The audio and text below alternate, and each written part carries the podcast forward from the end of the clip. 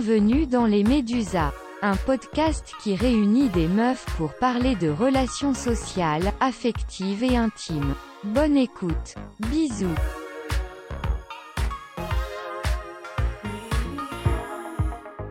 Bonjour Avez-vous déjà ressenti une pression sociale sur vos relations? Vos proches vous ont-ils ou elles déjà demandé si vous êtes bel et bien heureux ou heureuse d'être célibataire? Si vous ne voulez pas finalement vous mettre en couple avec la personne que vous voyez Ou si vous êtes certain ou certaine de bien vouloir vous marier? Car oui, on a tendance à voir les relations de façon très binaire. Soit célibataire, soit en couple exclusif. Mais aujourd'hui, on va lever le voile sur différentes formes de relations et vous montrer qu'il en existe un panel où tout le monde peut y trouver son compte. Et pour ce faire, cette fois c'est moi, Julie, qui anime cet épisode, toujours accompagnée de la meilleure photographe de rétine de Prilly, Dorine. Bonjour! Et pour discuter de tout ça, on reçoit aujourd'hui une personne légèrement complexe à décrire. Elle est kinésiologue, aromathérapeute, photographe, elle vend des pierres de lithothérapie et avant ça, elle faisait des produits cosmétiques naturels. Son prénom, c'est Morgane, mais quand Dorine et moi, on parle d'elle, on dit Morgane? Mais Morgane des chats? Parce qu'elle pratique également la communication animale. Je lui ai d'ailleurs plus parlé par le biais de mon chat qu'en live et aujourd'hui, je me réjouis de pouvoir enfin discuter avec elle en face à face. On souhaite donc la bienvenue à Morgane. Bonjour Coucou Morgane J'en ai eu de la peine à démarrer aujourd'hui. Hein. Ouais, c'est au moins la troisième fois qu'on reprend le, le début. Donc, les relations, c'est ce dont on va parler aujourd'hui. Et autour de cette table, on est les trois dans des chemins totalement différents. Morgane, si je ne m'abuse, ça fait 10 ans que tu es en couple avec ton copain et vous allez même vous marier cet été. C'est ça. Félicitations. Merci. Dorine, tu es dans un couple. euh, pardon. Dorine, tu es dans une relation libre. Oui, c'est important de pas dire couple. Ça veut tout dire. Et moi, je suis célibataire, donc je pense que ça promet d'être intéressant. C'est clair. Vous l'aurez remarqué, on a commencé à écrire des intros parce qu'on va pas se le cacher, les précédents épisodes n'étaient pas d'un professionnalisme incroyable, mais c'est pas fini parce que cet épisode est rempli de nouveautés puisqu'on a créé deux nouvelles rubriques et voici tout de suite la première. Les feedbacks des auditorices. Ouais, on a fait des jingles. C'est vachement cool Incroyable. Incroyable, waouh. si pro. Donc, euh, la raison pour laquelle on a créé les Médusas, c'est clairement pour inciter à l'introspection et engager des conversations sur des sujets qui sont pas toujours évidents. Et on est hyper heureuse de voir qu'après seulement deux épisodes, on reçoit déjà plein de messages de votre part. Et on vous remercie vraiment beaucoup pour tous vos retours hyper bienveillants. Et du coup, on va parcourir ensemble quelques-uns de ces feedbacks. Alors, le premier, c'est que vous trouvez que de manière générale, les épisodes sont trop courts. C'est un, voilà, c'est un, feedback récurrent. Euh, bah, on va tâcher de les rendre plus longs. hein. Tant que c'est intéressant, je pense qu'on va, on va le faire. Et on va vous promettre de pas couper autant parce que c'est vrai qu'on coupe pas mal parce que ça part pas mal souvent en Euh, steak. Parce que faut le savoir, on fait des épisodes, quand on les enregistre, ça dure en tout cas trois- environ 3 heures en général. Ouais, et ça parle pas du tout. euh, à la fin, c'est vraiment pas du tout le sujet qu'on avait Non, dit. on parle donc, de euh, nos courses. euh, Plus précisément, sur le précédent épisode consacré au complexe du corps, nombreuses d'entre vous se sont reconnues dans le dilemme de l'épilation ou du rasage. Ça a soulevé beaucoup de questions chez tout le monde. Et je pense que c'est vraiment un dilemme qui est là, qui est très présent. Et on vous rappelle quand même que vous êtes libre de faire ce que vous voulez de vos poils. ouais, le but de cet épisode, c'est pas de mettre des complexes qui n'existent pas à certaines personnes. Et sinon, après avoir écouté l'épisode, il y a ma grande sœur qui m'a envoyé une note vocale, donc toujours sur la thématique des poils, hein, pour me rappeler que quand j'avais 6 ans, euh, je suis rentrée dans la salle de bain et elle, elle était à poil. Et en fait, j'avais jamais vu de poils de ma vie et je me suis mise à hurler, genre Ah Elle a des poils Je suis partie en pleurant et ça l'a hyper traumatisée. donc je suis vraiment trop, trop désolée. Et je crois que c'est une preuve que même à 6 ans, euh, l'injonction patriarcale, elle est déjà présente. Moi, c'est ma mère qui m'a rappelé concernant mon pied, euh, vous savez, mes petits pieds tordus, mes chicken legs, euh, que c'était un super complexe. Mais surtout, c'est que quand j'ai emménagé euh, dans le village, euh, quand j'ai emménagé dans, mon nouveau village à Yvonon, j'avais quoi, euh, 12 ans, 13 ans. les gens, ils ont commencé à tous marcher comme moi, c'est-à-dire en dedans. Et ils appelaient ça le doggy style. Comme quoi, les complexes, ça peut devenir un peu stylé, non? Ouais, pas mal, pas mal. Ça, c'est bien le moyen de embrace euh, les complexes des gens. C'est clair, les enfants, c'est pas tous, euh, ils sont pas tous méchants en fait. Sinon, on a complètement oublié euh, dans l'épisode précédent, mais de vous faire un update sur euh, Sam, qui, pour rappel, sa copine l'avait appelé pendant l'épisode Pour la quitter, quasiment. pour la quitter. Spoiler. Elle est toujours en couple. On leur souhaite beaucoup de bonheur Oui, oui. et elles de trop courage. Elles nous ont appelé le soir de la diffusion du premier épisode. Euh, sa meuf l'avait écouté et franchement, respect, hein, parce qu'elle a dit bah, Je suis quand même restée. Donc, euh, Quand même. hein. Quoi, il y en a pour tout le monde. du coup, comme on vient de créer cette rubrique, bah, on vous encourage à continuer de nous faire part de vos retours, sinon elle n'aura plus lieu d'être. On va passer du coup à la deuxième rubrique. Les infos de l'Internet.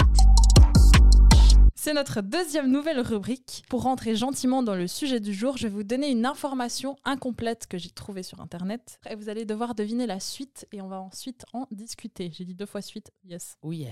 53% des couples avouent avoir fait quelque chose alors que ça n'allait pas dans leur couple. Pourriez-vous me dire ce que c'est? Mais là, vous avez le droit de poser des questions ouvertes. Mais hein. est-ce que c'est euh, pour améliorer leur couple? Non, Ah, genre quelque chose, ça allait pas, la solution c'était de faire ça, en gros. c'est pas une solution, c'est juste quelque chose qu'ils ont fait. Potentiellement contre leur gré, mais pour. ou Même pas. Genre trompé, ils ont trompé. C'est plus à voir avec euh, euh, l'image. Ils ont mis une jolie story sur Instagram. Oui. Ah, c'est ça Mais non Ouais, 53% Pardon, des couples avouent poster une photo de, du couple heureux sur les réseaux sociaux alors que ça va pas du tout. Euh, nous, Ah euh, bah, vive, le- vive 2022, quoi. euh, Moi, c'est ce qui s'est passé. hein. On était en train de rompre avec mon ex et genre, on a mis euh, une jolie petite story parce que nos- on fêtait nos 9 ans. on a mis une petite story et le jour d'après, on s'est séparés pour 9 ans. mais non, c'est. Désolée, je jure. Donc, Mais- même moi, je l'ai fait. Mais Ah, en mais fait, est-ce que, Enfin, non, c'est pas drôle. est-ce que vous pensez que c'est conscient ou inconscient? Genre, toi, quand tu l'as fait, tu pensais que. Enfin, pourquoi tu l'as fait? Bah, je l'ai fait parce qu'on fêtait nos 9 ans, tu vois, en Mhm. gros. Et que c'était pas encore sûr qu'on se sépare, tu vois. Je pensais que c'était une crise à ce moment-là. Mais euh, je pense que c'est que ça rassure aussi. C'est nul. Mmh. C'est très non, nul. mais je Et ne, je ne valide pas du tout. Je pense que c'est très, une très mauvaise idée de faire, mais ça valide un peu euh, le fait, c'est le regard des autres via les réseaux. Ça, ça te valide que ton Mhm. couple, il est. Il marche il marche, Ouais. tu vois. Mais comme toi, quand tu, mets une- tu te sens mal, tu mets une bombe de photos de toi Je sur vois pas Insta. ce que tu veux dire. je te visais pas toi, mais non, tu non, vois. mais je vois pas du tout ce que tu veux dire. Et ben, tu reçois des commentaires positifs, tu sais, ça te rebooste, tu vois. Ouais, Ouais, euh, c'est je pour te rassurer. Ouais, c'est ça, c'est un- Ouais. c'est pour se rassurer. Mais Mais je- c'est pas tellement à faire, à mon avis. Mais bon, 53%, c'est quand même pas mal. Hein. C'est énorme. Ah, c'est 53%. Mais oui, Ouais. non, mais toi, t'écoutes vraiment rien. hein. c'est pour ça que je me disais, c'est énorme. Donc ça doit être un truc énorme. Mais en fait, je. Ouais, faut nous enlever le téléphone des mains dans ce genre de moment, je pense. Ouais, ouais, clairement. Puis tout le monde était là, félicitations en plus. Puis toi, t'étais là. Tous les messages le lendemain étaient là. story, vraiment, ouais, c'était un peu ça. C'est Ah horrible. Ouais. Non, mais, mais pour le coup, c'était pas rassurant en fait. C'était juste euh, encore enfoncer le clou. Genre, Mais- c'est la Ouais, mais fin. c'était en mode un peu genre, tu vois, parce que sans rentrer dans les détails de ma rupture, euh, pour nos auditoristes, parce que j'ai pas. Enfin bref.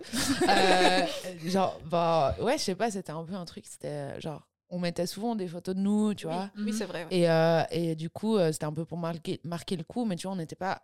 Je pense ni elle ni moi, on était vraiment conscientes qu'on avait vraiment séparé. En tout cas, Mm. moi, j'étais pas consciente de ça. Mm. Du coup, elle, genre le 2 juin, on, on a eu la discussion, euh, tu vois, qui, qui déclenche une sorte de rupture. Et le 3 juin, on fêtait nos 9 ans. Et on est même allé manger au restaurant Pire Chou. C'était pire chouette, tu vois. C'était un peu. un- En fait, avec le recul, c'est un peu genre euh, un au revoir. quoi. Le dernier truc chouette que tu fais normalement en couple. Et puis qu'après, ciao. La seconde info. Qu'est-ce qui est à l'origine d'un tiers des divorces en France en 2018 Il y a plein de raisons, mais selon vous, quelle est la première raison? J'allais dire le ménage. non, pas du tout. Je dirais la tromperie. C'est un peu le truc obvious, non? Ouais, ouais. L'infidélité est à l'origine d'un tiers des demandes de divorce en France. Putain, ça- Ensuite, c'est c'est trop drôlement écrit, c'est écrit l'égoïsme du partenaire, c'est-à-dire le manque d'affection, de soutien, à l'origine de 22% des demandes de divorce. Ensuite, en troisième position, c'est le mauvais caractère. Mais ça, tu, tu savais Bah ouais, ça, t'es censé le savoir. Ça, Enfin, je veux dire, tu rencontres pas quelqu'un et tu te maries direct. C'est pas une surprise. T'imagines, là, mais en fait, t'es trop chiant. Ça Putain, fait 20 ans, mais en fait, là, là, tu Là, me saoules. marre. bon, c'est possible hein, que C'est au début tu supportes, tu tu trouves ça mignon, Ouais. Ouais. puis après, c'est saoulant, mais. Ensuite, c'est même. euh, les comportements abusifs, à l'origine de 15% des demandes, quand même. Le désaccord concernant l'avenir, objectif poursuivi, maison, enfant, animal domestique. Je voulais un poisson rouge Et tu veux pas comment ça? Divorce. Non, mais à part ça, ça, ça me semble vachement plausible, même si t'en parles un peu avant, mais après, avec les... enfin, on va en parler probablement après, mais les années passent et tu peux avoir des autres envies, Mhm, mais mhm. ça, ça me semble. Enfin, moi, ça a du sens. Et puis ensuite, bah, après, c'est de nouveau un petit peu, tu aurais pu te dire euh, avant, mais l'incompatibilité. Bah, mais ça, t'es quand même. Ça, t'es quand même censé te rendre compte avant. Bah enfin. oui. Euh, ouais. À part si vraiment, ouais, tu te maries direct quand tu te rencontres, mais si tu vis un peu avec la personne, Bah, qui fait ça encore vois, Enfin, pardon, pardon. Mais qui? Enfin, j'aimerais quand même savoir. Qui?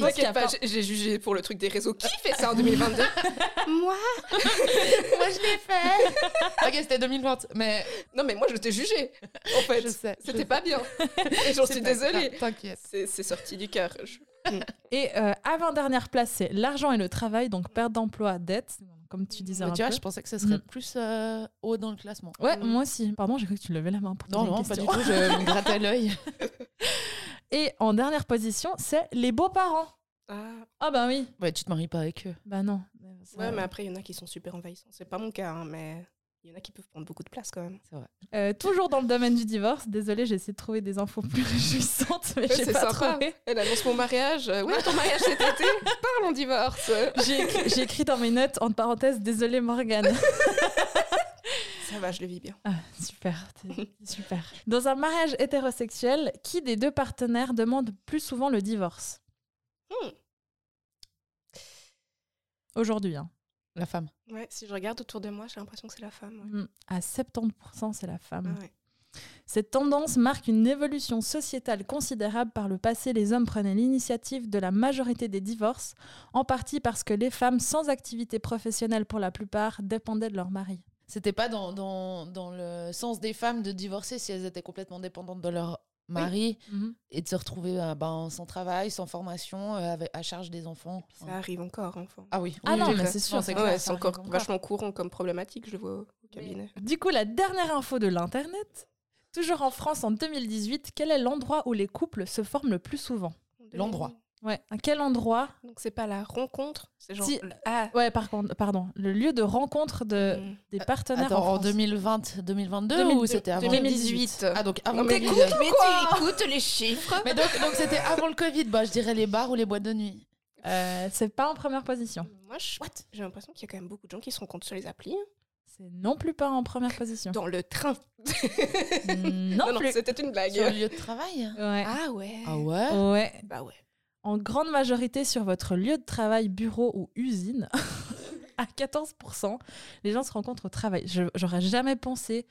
Alors, je pense bien que ça existe, des gens qui se rencontrent au travail, Mhm. évidemment, mais que ce soit l'endroit, le premier endroit où il y a le plus de monde qui se rencontre, c'est quand même fou. Mais par exemple, ma mère et mon beau-père, euh, eux, euh, ils se sont connus au travail. Ah ouais? Ah mais oui. Et ça fait 25 ans, sauf erreur, désolé maman, euh, si je me trompe, mais ça fait 25 ans, je crois qu'ils sont ensemble. 24, 23.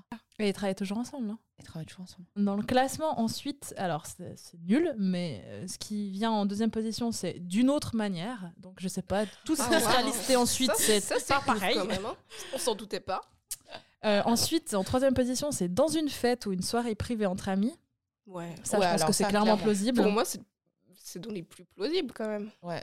Euh, sur votre lieu d'étude. Après, il y a via un site ou une application de rencontre. Donc, c'est quand même pas mal dans, dans le haut du classement. Ensuite, c'est dans les bars, les pubs, restaurants, dans un bal ou une fête publique. Je pense que c'est plutôt Oh, une fête publique un que dans un de jeunesse. ça arrive. C'est comme ça que tu as rencontré ton futur mari? Oui. Eh ben. Tu l'as rencontré à Giron? Ouais. Ah ouais? Oui, Sérieux oui, oui. Ah bon. Tu l'as rencontré dans des copeaux Oui. Ensuite, dans une discothèque, une boîte de nuit, dans un lieu public, rue, parc ou bois. Je sais pas. Oui. dans les bois. Ma maman et son copain, ils se sont rencontrés dans les bois. Mais comment ça Il promenait le chien Ouais. et- Bon, en fait, mais oui, mais on n'a pas de chien, du coup, Et on puis peut pas ils, savoir. discutaient Ah ouais et tout. Puis je disais, mais maman, mais le monsieur, il te drague. Puis elle était là, mais non, pas du tout. Mais non, mais non. Bah ouais, bah ça fait trois ans qu'ils sont ensemble. Ah ouais C'est tellement mais chou. ouais. Super. Mais c'est très bizarre de se rencontrer dans les Bah, bois. justement, dans les bois, moi, ça me fait pas penser à une rencontre belle. Moi, ça me fait peur dans les bois. Oui, moi aussi. mais ça existe. Du coup, il y a, il y a un... Voilà, non, mais c'est clair que si tu promènes ton chien deux jours, c'est beaucoup mieux que Oui. la nuit. C'est tout de suite, on imagine Voilà. quelque chose de très glauque, mais ça peut être euh, très sympa. euh. C'est clair. Ensuite, c'est dans le cadre d'activités sportives. Euh, je vous les liste. hein. Dans une réunion de famille. Oh putain. Voilà, t'as matché avec ton cousin. C'est super. Mais non, mais mes parents, Ils sont. Comment Attends, il faut que tu éclaircisses. ils là. sont cousins. Non, mais non. J'ai eu peur. Mais non, mais euh, ma tante était mariée Enfin, en fait, la sœur de ma maman était mariée avec le frère de mon papa.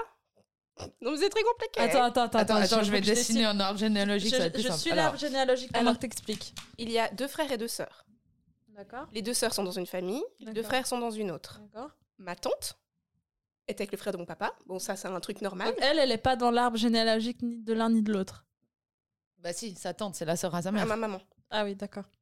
Et mon oncle, c'est le frère à mon papa. Et euh, ben, mon papa s'est mis avec ma maman. Mais du coup, ben, c'est compliqué. Hein. Non, mais ok. Non, Du- bah, Deux frères ont marié deux sœurs. Mais Ouais. du coup, ben, ils se sont rencontrés Ah euh, dans le cadre de la famille. Donc, c'est possible. C'est les derniers. Donc, euh, on a ensuite, dans le cadre d'activités culturelles, politiques ou associatives, via une agence de rencontre, des petites annonces. Dans une fête euh, de mariage ou de fiançailles, zone d'activité commerciale, dans un lieu lié à votre activité professionnelle, donc pas sur le lieu de travail, dans le cadre d'une manifestation culturelle, politique ou sportive, et dans les transports, en dernière position. Quand j'avais dit le train. Ben, Ouais, on était loin, mais moi j'aurais aussi pensé que le train c'était un peu plus proche parce que, enfin, je veux dire, bon, maintenant je le fais plus, mais avant je prenais le train pour aller bosser ou le bus. Tous les jours, je voyais les mêmes personnes, donc euh, il y a moyen de moyenner, tu vois, à ce moment-là, et de rencontrer des gens. Euh, comme on l'a dit dans le premier épisode, pour moi, c'est beaucoup plus propice à du harcèlement qu'à Mm. une belle rencontre. Il Oui. peut y avoir de belles rencontres, je dis pas. hein. Ça peut être, je pense, des trucs Mais super. tu sais, il y, avait un truc que j'aimais trop euh, euh, sur Facebook qui s'appelait euh, Spotting euh, CFF ou un truc comme ça. Je sais pas si vous vous rappelez, il y avait une page Facebook où tu mettais et tu décrivais une personne que tu avais vue, avec qui tu avais eu un, un- C'est pas un peu cringe ça? Mais je sais pas, moi ça me faisait toujours un peu rêver de me dire, imagine, c'est le début d'une belle histoire. Genre euh, d'un coup, tu, tu, en fait, tu mettais un message genre, toi, la, la fille aux cheveux blonds avec un sac bleu et puis les écouteurs qui avait, qui a dessiné tout le long du train Genève-Aigle à telle heure. Si tu te reconnais, euh, contacte-moi, tu vois. Tu vois, je trouvais ça chouette parce que c'est pas. Après, ça laisse la liberté à la personne en face de, de répondre ou pas, tu vois. Mhm. Mais je trouvais, moi, c'est- enfin, ouais, c'est mon Le- petit le- côté romantique. Non, mais qui le reste. côté fleur bleue, ouais. Mais après, il y a le côté hyper flippant aussi. Ça, ça- ça Ouais, peut ouais. très bien finir ou très mal finir, en fait. Du coup, maintenant, on va pouvoir passer au cœur du sujet. Bon, on discute, ou quoi? On discute ou quoi Allez Ouais. On se fait agresser dans ce podcast, c'est super. Alors, il y a un an, Dorine et moi, on a découvert le podcast Le cœur sur la table, une production binge audio qui a gagné, je pense, le prix de la révélation de l'année pour nous deux. Il aborde entre autres les relations amoureuses et sexuelles d'un point de vue féministe. Vous l'aurez deviné, il nous a légèrement inspiré pour la création des Médusas. Un tout petit peu. tout petit peu, vraiment un tout petit peu. Je vais maintenant vous lire le synopsis du premier épisode intitulé La princesse et l'escalator. On a tous grandi avec l'idée que la relation de couple était l'ultime idéal amoureux, quel que soit notre genre ou notre sexualité. Ce modèle comporte des étapes censées nous mener au mariage, à la parentalité, à la propriété. Ce qu'on appelle l'escalator relationnel. L'amour ne peut-il être vécu que dans ce schéma? Est-ce que vous vous reconnaissez dans cet extrait aujourd'hui? Bah, je suis en plein dedans. Non, mais c'est bien aussi. Bah oui. Bah oui. C'est pas une critique hein, quand on, Ah non, ça, je, mais- suis- je sais que je suis pas venue là pour me faire lyncher. hein. Exactement. Ah non, va- alors, bien qu'on ait toutes des situations différentes, des points de vue différents, on va on- jamais shamer euh, un type de, de relation. On est vraiment là pour Je sais. Pour prenez. échanger. Mais Prenez ça, ça se sent. Mais du coup, tu dis que toi, t'es en plein dedans. Bah oui, effectivement. si tu vas te marier euh, dans quelques mois, euh, Euh, on est quand même en train de prendre gentiment l'escalier. hein. je pense que vous, êtes déjà, vous avez déjà pris pas mal de On- marches. hein. on, on a bien pris des marches. on se marie dans moins de six mois. C'est déjà une première marche. On a quand même le projet d'avoir des enfants par la suite. Deuxième marche. Puis peut-être qu'un jour on aura une maison. Hein Donc, euh, je Troisième marche arrivée, quoi. Ouais, et disons que l'escalier, on... ouais. Et du coup, vous vivez déjà ensemble depuis un moment. Euh, ça fait depuis 2016, ouais, qu'on vit ensemble. Euh, moi, bah, pas vraiment. Ah, euh, plus vraiment, disons. Mais euh, voilà, je. Voilà. Et toi, Julie hein? J'ai déjà euh, pris cet escalator. Je l'ai monté, je l'ai descendu plusieurs fois. voilà, bah, comme d'habitude, on va le dire à chaque fois, mais je pense que ça s'adapte à tout, euh, tout type de situation. Euh, mais maintenant, je pense que je vais regarder chaque marche et bien l'analyser avant de marcher dessus. J'adore le symbolisme. J'adore faire des métaphores. Actuellement, je me reconnais pas trop là-dedans parce que moi, je pars du principe que j'ai pas de plan de vie. Dans ma vie, j'ai aucun plan pour mon futur, que ce soit euh, professionnel, que ce soit euh, amical, amoureux, rien. Je fais pas de plan. J'avais des plans avant et je me suis rendu compte que ça m'avait vraiment enlevé un poids de, de juste me dire que je fais les choses comme je le veux, quand j'en ai envie, et quand j'ai envie de changement, je change. Du coup, ça m'a beaucoup libéré de, de m'enlever ce, ce- poids de, de- faire des plans sur la comète. Du coup, ben, en termes de relation, je ne rêve pas de trouver mon âme sœur, de marier, d'avoir une maison, d'avoir des enfants. Parce que euh, déjà, avoir des enfants, c'est quelque chose que j'ai jamais vraiment voulu. Donc il y a déjà une étape euh, de cet escalator qui ne me correspond pas. Me marier non plus, mais peut-être qu'un jour ça peut changer. Voulais pas non plus. Hein Je voulais pas non plus. Qu'est-ce qui t'a fait vrai à la base? Ouais, enfin, c'était pas un rêve en soi, c'était pas une obligation pour moi, ni Mhm. d'avoir des enfants, c'était pas forcément quelque chose qui me faisait rêver ou un but. Euh, J'ai des copines qui, euh, elles savaient tout de suite qu'elles voulaient une grande famille, parce que c'était leur euh, accomplissement d'être maman. Ouais. Moi pas. Mais ce qui change, c'est, bon, en l'occurrence, c'est la personne. Ah oui, Voilà, c'est ouais, la vie en fait qui Ouais, évolue et C'est venu progressivement Voilà. avec, euh, avec ton copain. C'est ça. Bah, c'est ça qui est beau. Oui, c'est ça qui montre que c'est fluide en fait. Rien n'est Mhm. figé. Et t'as pas trouvé la personne qui fit à ton plan de vie. C'est que tu as trouvé une personne et ensuite vous avez construit un plan de vie. C'est ça que je trouve qui est hyper beau en fait. Bon, lui, son plan était fait pour le coup. Lui, il, il a toujours voulu se marier, euh, avoir des enfants. Euh, ça faisait trois mois qu'on était ensemble, il me parlait mariage, hein, donc... euh, Oh, Oh, my wow. god Ça m'a pas fait peur en plus, c'est fou quand même, avec Bah du ouais, puis vous avez quand même attendu assez longtemps, donc c'est bien. Enfin, Ouais, voilà, enfin, c'est ça. bien dans Ouais. le sens que vous avez bien réfléchi et tout. Ouais. euh, ça faisait 7 ans quand il m'a demandé au mariage, donc... euh, c'est vrai, du reste, c'était très joli. T'étais là? Non, non mais j'avais j'avais les deux qui me- qui m'écrivaient un peu, enfin qui m'ont un peu raconté euh, Oh, trop chou. chacun de leur côté. Arrêtez. mais euh, Pardon, en fait, je t'ai coupé. Non, mais ouais, t'inquiète. pardon en fait. Euh, juste pour finir mon, mon raisonnement de 3h30 là, Non, pas du tout. je suis très heureuse si je suis amenée à voir une ou plusieurs belles histoires d'amour, mais en tout cas, c'est pas euh, le cœur de ma vie. Ça Mhm. constitue pas le centre de ma vie. Et du coup, c'est juste quelque chose en plus qui est hyper chouette. Un peu une cerise sur le gâteau. Exactement. Et maintenant, si vous pouviez vous remettre dans votre peau d'adolescente, est-ce que vous arrivez à vous souvenir de votre vision de l'amour à ce moment-là? Je vois Morgane qui fait oui. Moi, je voulais juste pas être seule. c'est triste, hein. Mais c'est vrai, je voulais pas être seule avec moi-même. Donc, en fait, je je vais- ça va être horrible ce que je vais dire. Je me jetais, jet- jetais sur n'importe qui, juste pour pas être seule. Non, mais vraiment. Mais pour pas être seule sur le moment où tu projetais forcément quelque chose avec ces personnes? Non, pas forcément. En fait, je voulais juste pas être seule. Ok. Non, mais euh, si j'analyse un petit peu, bah, après, je veux dire, ça fait depuis mes 20 ans aussi que je suis avec euh, mon copain actuel, donc j'avais ouais, j'avais pas C'est de loin, projet. quoi. C'est Ouais, loin. c'est loin. Ouais, t'étais ado, enfin, fin Ouais. d'ado. Ouais, donc euh, en fait, tout ce qui était mariage, bébé, j'en avais rien à secouer. Enfin, ça m'intéressait pas du tout. Enfin, je voulais juste euh, vivre ma vie et puis voir ce que ça donne.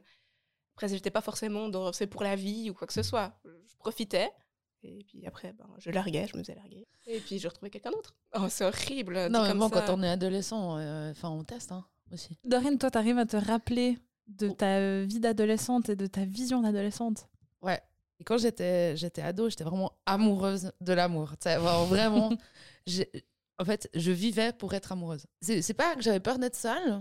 Je crois que c'est juste j'aimais trop cette sensation d'être amoureuse et genre d'être tellement dramatique, tu vois. Enfin, les ruptures, c'était un drame, mais euh, je pensais jamais m'en relever. Enfin voilà, bref, j'étais vraiment très très amoureuse de l'amour, mais j'ai pas eu beaucoup beaucoup d'amoureux parce qu'à ce moment-là, je connaissais pas encore le Gounistan, donc j'étais très hétéro. Euh, Bref. Euh, et du coup, mais je lisais, enfin, c'était vraiment, j'en ai pas eu beaucoup. Genre, j'en ai eu trois. Oui, mais c'était long. C'était long. À chaque fois, ça a duré un an ou deux. Enfin, pour l'époque, c'était assez long. Euh, J'étais hyper amoureuse. Pour moi, c'était un peu. Je pensais vraiment. Chacun d'eux, je pensais vraiment que c'était l'homme de ma vie, tu vois, à ce moment-là. et qu'on allait avoir des enfants ensemble, euh, le beau mariage, la belle maison, le chien. Enfin, ça, c'était vraiment comme ça dans ma vie. C'était genre, je veux que tu sois le papa de mes enfants. Putain, c'est extrême. Ah ouais. Ah, mais quand je te dis, j'étais amoureuse de. Enfin, c'était vraiment genre. euh, Ouais. Mais c'était pas. Je crois pas que c'était par peur de quelque chose. C'était que je voulais, en fait. Je voulais, je voulais un peu un conte de fées. Je voulais vraiment un truc euh, magnifique. C'est comme dans les films, comme dans les séries, euh, les livres et tout ça. Ça a bien changé. et toi, Julie, t'as as réussi à, à te retrouver euh, à 16 ans?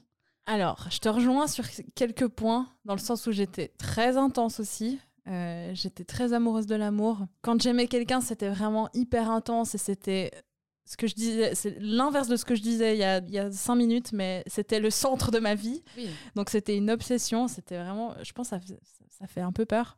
Et euh, j'avais des plans. hein. Du coup, moi, je voulais trouver un- une personne qui soit à la fois mon meilleur ami et mon partenaire de vie. Donc genre ma moitié, quoi. Ton âme sœur. Voilà, mon âme sœur, exactement. Euh, je voulais évidemment avoir un couple trop cool que tout le monde que tout le monde trouverait super beau et trop drôle et trop Instagrammable. Voilà, mais pas mais pas en mode chou, en mode genre ah ils sont trop cool, tu vois. C'est trop chou. Et euh, je voulais vivre avec, euh, tout faire ensemble, mais ne pas avoir d'enfants. Ok. Non, j'ai jamais voulu avoir d'enfants. C'est vraiment, je pense que ça c'est le point commun de, de, de tout, c'est que j'ai jamais voulu avoir d'enfants. Ouais, c'est la seule. euh, C'est fixe. c'est le seule seul chose truc qui n'a pas fixe, changé. c'est ça, pour l'instant. Euh, et euh, du coup, je, vivre- je vivrais avec et on se marierait après à peu près 10 ans de relation. C'est ça pour ça que ça, ça me fait sourire quand j'ai su que toi, ça faisait 10 ans, euh, Morgane. C'est que genre, c'était vraiment, je savais, enfin, je savais, je saurais que c'est mon âme sœur, mais au bout de 10 ans, on confirmerait ça et on ferait un mariage. Voilà. Est-ce que tu avais déjà réservé ta robe? Ah non, non, non, non, mais après, c'était vraiment un plan, mais j'avais, j'avais pas trouvé le gars, tu vois. Il y avait personne qui correspondait à ça. Sans blague. Mais du coup, rassurez-vous, hein, ça c'était moi quand j'avais 15 ans et plein d'hormones. Hein. Oui, mais tu, bah, tu pourrais encore avoir cette vision. Tu pourrais, ouais. Tu pour- Enfin, je veux dire, ce serait, ce serait Ouais, totalement non. ok. Ah non, ce serait ok, mais c'est pas le cas. Mais des fois, ça me fait chier de plus avoir la même vision que quand j'étais ado. Parce que je trouvais ça hyper beau. Et maintenant, tu sais, je suis un peu désillusionnée sur certains points. Et du coup, des fois, je me dis, ah, mais ce serait vachement chouette que j'ai toujours la même vision. Tu vois, non? Hmm, non, parce que à l'heure actuelle, avec nos expériences, nos petits traumas, enfin tout ce qui fait que voilà, on a changé de, de point de vue. Oui, ça fait qu'on est des fois plus prudente ou des fois on est un peu plus hésitante à faire des choses. Mais moi, le sentiment quand euh, il se passe quelque chose, il est toujours là, c'est toujours le même. Il est moins intense, il est moins. euh, euh, je je suis moins folle que je l'étais quand j'avais 15 ans, mais j'ai toujours des, des, des- Ouais, ça me fait toujours un feeling qui est beau, et puis du coup, euh, je n'ai pas l'impression que ce soit. que ça me manque, non? Non, parce que vraiment, j'étais intense en étant adolescente. Ouais, hein. mais cette intensité, elle, est, elle est chouette aussi, tu vois. Ouais, mais je veux dire, quand je kiffais un gars et puis que je pensais à lui H24, je me levais le non, matin. c'est fatigant, en c'est- fait. Fatigant. Mais du coup, ça me mène à la question suivante qui est à votre avis, qu'est-ce qui fait que votre vision de l'amour a évolué? Morgane, t'as Ouais. envie de commencer? Je peux commencer. Vas-y. Je vais être très chamallow, ça va être euh, terrible et dégoulinant. Mais On aime ça quand même. bah, en fait, moi, c'est juste une rencontre. C'est ça qui a changé. C'est pas. euh, Enfin, ça a changé dans ma tête du coup, mais c'est grâce à lui. Oh, c'est tellement chou. C'est vraiment dégoulinant. Oui, vraiment. Mais c'est vraiment chou. C'est trop mignon. Je le pense, c'est terrible. Mais oui, c'est lui qui a complètement tout changé. Qu'est-ce qui t'a convaincu que c'était lui, genre? Alors déjà, euh, avec la relation que j'ai eue juste avant lui, qui a duré plus ou moins euh, deux ans, je me suis fait larguer dans un champ de colza. Euh, et euh, mon ex-copain ne m'acceptait pas du tout comme j'étais. Dans le sens où, euh, un mois avant qu'il me largue dans le champ de colza, euh, je m'étais fait mes premiers tatouages. Et devant ses parents, je devais pas les montrer, je devais mettre des manches. Euh, ses parents ne devaient pas savoir que j'avais un piercing au nombril. Enfin voilà, je devais avoir une, esp- une espèce d'image un peu proprette, euh, enfin proprette entre guillemets, hein, euh, à ses yeux en tout cas. Et euh, oui, il m'a quand même largué en me disant que j'étais immature et que je ne savais pas faire la cuisine. Oh my god. Oh mon dieu. C'est beau, hein? Ouais, je trouve que c'est pas mal. Ça me fait rire maintenant. Ouais, bah, Bah, écoute, oui. je pense qu'il y a que ça à faire, hein, surtout. Et en fait, euh, ben lui, mon amoureux, bon, on va l'appeler comme il s'appelle parce que ce sera plus Ah, simple peut-être, euh, Benjamin. Salut Benjamin. Benjamin, Benjamin. Benjamin, il m'a, enfin, il m'a tout de suite aimé sous toutes mes coutures en fait, peu En importe entier. comment j'étais. Enfin, ouais, en entier. Et pour moi, ça, ça a tellement tout changé. enfin, je pouvais juste être moi et puis c'était ok. Mhm. Enfin, je sais pas. Donc c'est ça qui a tout changé, je pense. C'est assez beau, hein. Ouais, c'est trop euh. beau. Et ça, ça a l'air d'être assez rare. Enfin, en tout cas, moi, dans mon entourage, c'est assez rare euh, de trouver quelqu'un qui te, qui te prend en entier. Enfin. Pardon. Qui t'accepte en entier. Qui te prend, non Qui t'accepte tel que tu es, c'est ça que tu voulais dire Entièrement, exactement. Je trouve que c'est rare quelqu'un qui t'accepte tel que tu es, mais enfin, je veux dire, il n'y a pas soit ça, soit ton ex qui t'acceptait pas du tout comme tu es. Il y a quand Il y a même un entre-deux quand même. Ça, c'est quand même violent euh, de t'avoir dicté comme ça euh, ce que tu devais faire. C'est quand même euh, plus ou moins toxique, je trouve. Mais au final, ça me permet d'apprécier encore plus ce que j'aime en non. Eh Ouais, oui. Tu tires des Voilà. conclusions de ton évolution, Ouais, de ton c'est ça. expérience. Mhm. C'est ça. Enfin, j'ai pu encore plus voir à quel point il était exceptionnel. Oh, Oh, mais je suis vraiment dégoulinante. Ah, c'est- c'est vrai, c'est- ouais. J'ai déjà fait des déclarations d'amour dans la voiture avant. Enfin, Oh. Et toi, Dorine, qu'est-ce qui fait que ta vision de l'amour a évolué depuis? Ben, alors déjà, ma vie actuelle, elle n'est pas vraiment compatible avec la vision de l'amour que j'avais il y a 10, 5 ou même 2 ans. Après, il y a, beaucoup, c'est beaucoup de l'expérience. J'ai vécu quand même plusieurs histoires d'amour qui ont fait la personne que je suis actuellement concernant l'amour, entre autres. Euh, le fait que ma sexualité n'est plus hétéronormée, j'avais une vision très hétéronormée quand même quand j'étais ado, puisque je pensais être hétéro. J'avoue quand même qu'il y a aussi euh, quelques désillusions hein, qui font que voilà, maintenant je, je suis pas devenue cynique sur l'amour mais et sur les relations traditionnelles, mais voilà, j'ai une vision beaucoup moins euh, fleur bleue qu'avant. Il y a encore quelques années, j'étais très fleur bleue. Et si on retourne un peu plus en arrière, j'étais encore plus fleur bleue. Puis maintenant, je, je il me reste une petite pétale bleue peut-être. Mais, mais, euh, sinon, après, je suis beaucoup plus pragmatique et, et euh, je vois les choses vraiment différemment. Mais vraiment, ouais, c'est mes expériences, en fait. Mhm. Mais je pense que c'est la somme de tout le monde. euh. Bah, je te rejoins à l'expérience. C'est c'est ce qui fait que on change de point de vue parce qu'on vit des choses. Euh, je dirais, enfin, je dis pas euh, l'expérience genre euh, je suis traumatisée. Non, mais tu vois ce qui te convient. ce qui te Voilà, convient pas. exactement. J'ai pas été traumatisée de, de mon expérience. Je dis pas que genre ce que j'ai vécu c'était horrible. Au contraire, c'est juste que voilà, j'ai remarqué qu'il y a des choses qui m'allaient pas et d'autres qui me vont mieux sous d'autres formes.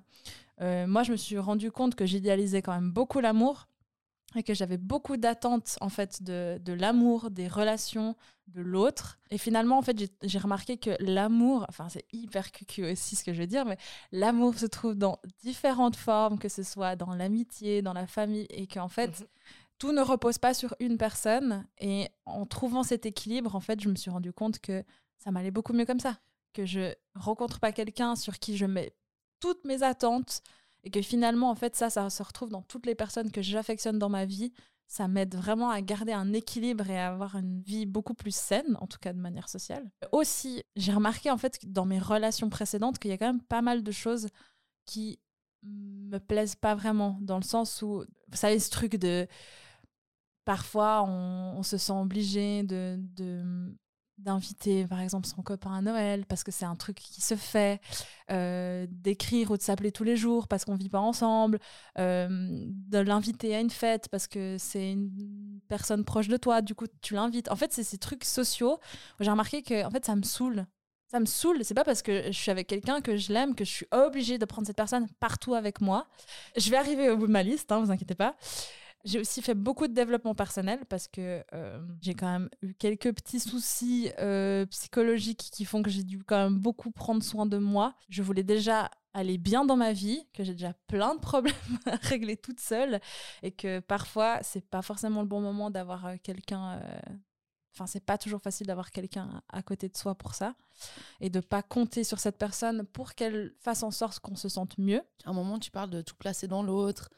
Enfin, tu sais que tu n'as plus envie de faire ça. J'ai appris un peu à, à me convenir à moi toute seule, tu vois. Et à Mhm. plus, bah, j'avais cette tendance aussi à, à, à vraiment genre me fondre dans l'autre, tu vois, et créer une espèce d'entité où on parlait de moi et, et ma partenaire comme une seule personne, tu vois. Et euh, c'est vrai que ben, je, me suis, je me suis rendu compte que j'avais, j'avais pu, par le passé, dans mes relations où j'ai fait ça, justement, c'est-à-dire quasi toutes, hein, je me suis perdue un peu, tu vois. Donc j'ai dû réapprendre euh, à m'aimer et à être seule aux commandes de ma life. Ouais. Et ça, c'est un truc, ben, maintenant que j'ai appris à être seule aux commandes de ma vie, c'est vrai que j'ai de la peine à, à vouloir intégrer quelqu'un. Je sais pas si c'est vraiment la solution. Bah, je pense que tu peux très bien intégrer quelqu'un à ton bateau, tu vois. Tu vois, enfin, par exemple, je pense que Morgane, toi, c'est ce, que, ce qui arrive avec ton copain. Vous allez vous marier, mais vous avez quand même. Enfin, je veux dire, moi, quand je vous vois, en tout cas, bah, je vous connais tous les deux depuis quand même pas mal d'années. Je te vois comme une personne, je vois ton, ton Benjamin comme une autre personne, Ouais. et vous formez un couple, mais je vous vois bien séparément, tu vois. On est, ben, on est les deux aussi très indépendants. On a les deux Je chacun nos ça. passions, on a chacun nos moments. Après, on est très fusionnels quand même, mais on est quand même deux personnes. Fabuleux. Vous rejoignez au moment où vous avez envie de vous rejoindre. Mhm. Et je pense que c'est hyper important de garder justement cette balance-là pour avoir quelque chose de sain. Tout à fait. Puis c'est possible, on vit ensemble. Oui, oui. voilà. Ouais, Ouais, ouais, clairement. non, je pense que c'est Mhm. clairement possible. Surtout, je pense quand tu débutes une relation, c'est important de garder ça dans le coin de sa tête et pas te lancer euh, à corps perdu dans, dans une relation où euh, tu vois, tu, tu, tu te fonds complètement. Enfin, moi, je sais que c'est c'est un peu ma grosse peur en ce moment euh, de, de me fondre dans une relation. Mhm. Moi, c'est une de mes peurs parce que j'ai déjà été dans des relations où, en fait, j'avais l'impression de perdre un peu mon identité. C'est un peu, c'est un peu fort comme, euh, comme terme, mais c'est ce truc de... C'est vrai. En fait, il y a toi, il y a l'autre, et ensemble, on forme quelque chose de différent. Et en fait, tu as l'impression d'être uniquement ce, ce- ce- ce duo. où en fait, je, je me perdais. Des fois, je me disais, mais en fait, je sais plus ce que je pense toute seule. euh, parce qu'il y a quand même l'influence de l'autre. Et c'est- c'est pas pour euh, diaboliser l'autre, parce que c'est un truc commun, c'est un truc qui arrive très souvent, et puis c'est on est... souvent inconscient. Et puis c'est Mhm. souvent quand même de la... f- Enfin, pas de la faute, mais tu vois, c'est... Enfin, je veux dire, c'est pas l'autre qui t'oblige à faire ça. Non. C'est toi qui, te- Ouais. qui le fais. C'est toi fait, qui tu- le fais, ouais.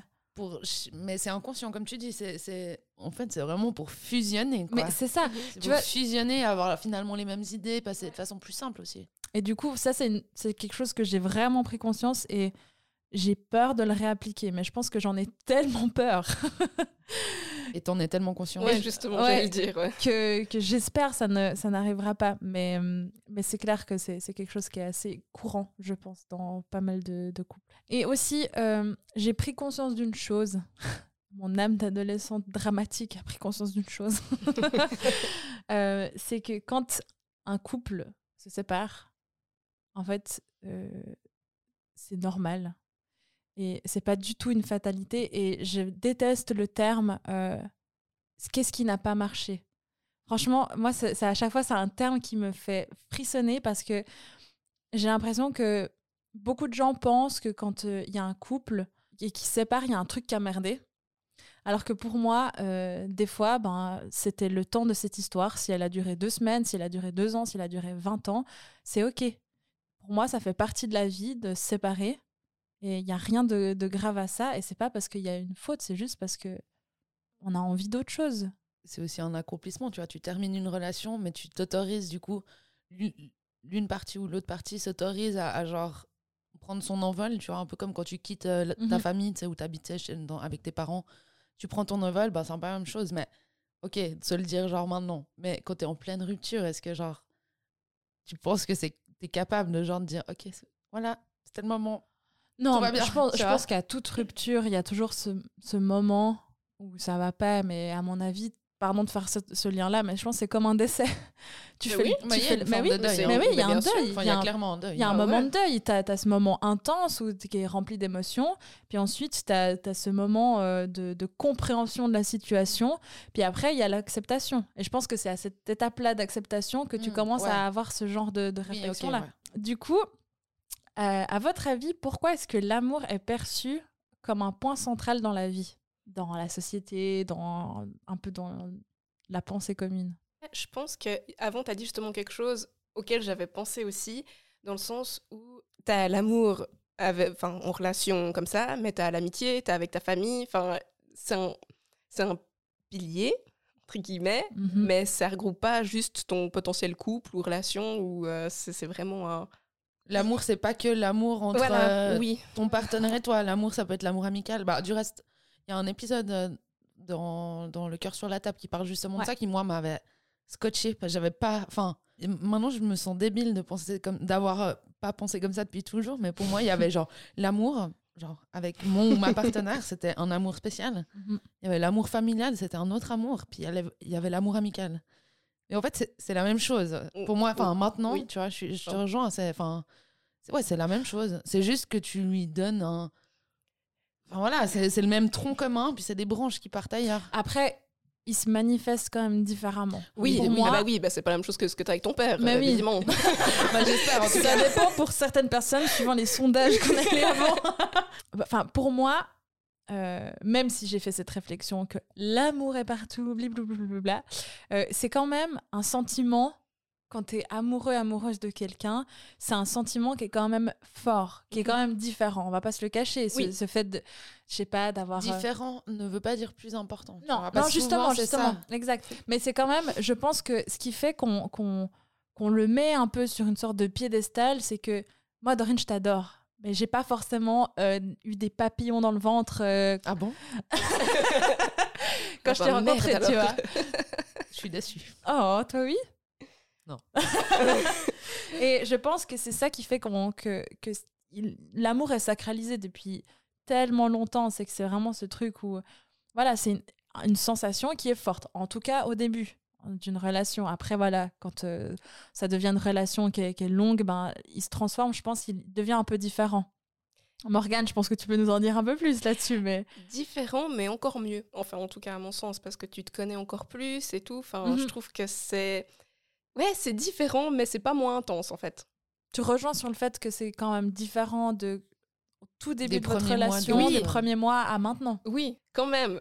Oui, mais après, je veux dire, euh, là, à chaque fois qu'il rentre du boulot le soir, ça me fait presque des petits papillons. Oh Enfin, mon dieu, mais en fait, Morgane, vous, ah, vous êtes tellement ah, incroyable. moi, je suis vraiment chiante. hein. Non, mais c'est pire chou. Non, mais c'est vrai que. vous êtes chou. c'est pas les mêmes papillons, mais ça me fait. Enfin, quand je sais qu'ils rentrent, je suis trop contente. Là, euh, y- bah, il y a eu Covid et tout, on a été séparés du coup pendant cinq jours, mais c'était dur. C'est Enfin, mignon. Voilà. Tu me fais presque remettre en question ma vision. C'est ce que je suis en train de me dire. Je suis là, putain, en fait, j'aimerais trop faire. Des fois, tu sais, je suis un peu là, genre, oh, ça me fait rêver. qu'est-ce que je veux en fait? Que- Mais je suis perdue, putain. Mais peut-être, voilà, c'est, tu, tu peux peut-être pas avoir ça avec n'importe qui. Enfin, je sais pas, faut être sur la même longueur d'onde. Mhm. J'ai peut-être eu du bol, hein, aussi. Je sais pas, franchement. Mais est-ce que, est que tu crois à cette notion d'âme sœur, du coup, toi, ou rien à voir? Et tu penses que Benjamin, c'est ton âme sœur ou...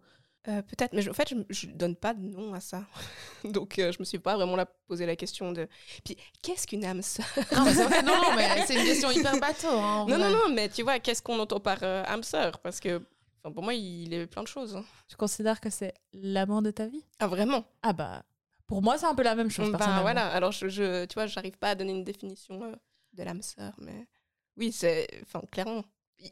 personne, à mon sens, peut mieux me convenir que lui, et vice-versa. Enfin, on, on- on se complète trop, enfin, on est trop bien. Ça a été très vite où euh, vraiment on a senti que euh, c'était trop bien, parce qu'on a tout de suite beaucoup communiqué. Lui, il a toujours été super respectueux. Il a eu tout ce que je rêvais.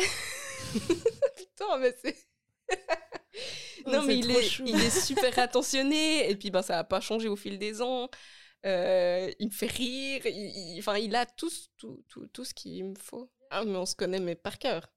Oh là là, c'est trop Tu sais, chou. le petit sourire, le petit regard, le petit tout. Mais après, quand tu es tout le temps avec quelqu'un, enfin, on n'est pas tout le temps, tout le temps ensemble, mais bon, ça fait dix ans quand même qu'on a, on a grandi ensemble aussi. Donc, euh, ouais, je pense qu'il y a aussi un petit peu de ça. Enfin, lui, il avait 19 ans, j'en avais 20. Euh, moi, je finissais mes- mon apprentissage, lui, il était encore dans le sien. Enfin, on a vraiment Tout évolué. vécu, ouais, ouais, on a vraiment tout évolué les deux. Donc, euh, ouais, on se connaît par cœur. J'ai conscience que c'est dégoulinant, quoi. Oui, c'est dégoulinant, mais je trouve, je trouve beau comme vous avez réussi à construire ça et, et cette idée de, de grandir ensemble. Mhm.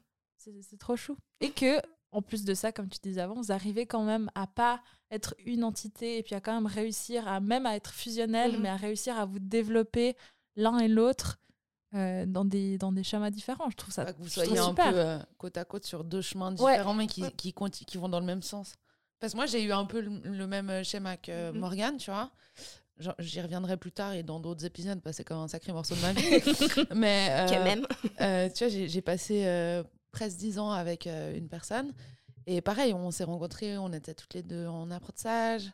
On a grandi ensemble aussi, mais il y a eu un moment où les chemins ils se sont séparés. Du coup, tu vois, c'est c'est un peu double tranchant de, de rencontrer quelqu'un aussi jeune, Mhm. De Mhm. grandir avec. Parce que c'est vrai que littéralement, une- Ta vie, t'as vraiment un ta truc. vie est Mais liée à l'autre. tu construis, tu, tu sors de l'adolescence quand même, tu sais, Mhm. à 20 ans, 18, 19, 20 ans, tu sors de l'adolescence et tu construis toute ta vie, tout ton début de vie adulte avec, avec euh, cette personne-là. Mhm. Et euh, c'est, franchement, c'est magnifique. Mais c'est vrai que c'est à double tranchant. Ouais. Soit ça, ça part comme Morgane, c'est, c'est fou, tu vois, Ouais, c'est genre ça. super beau et tout.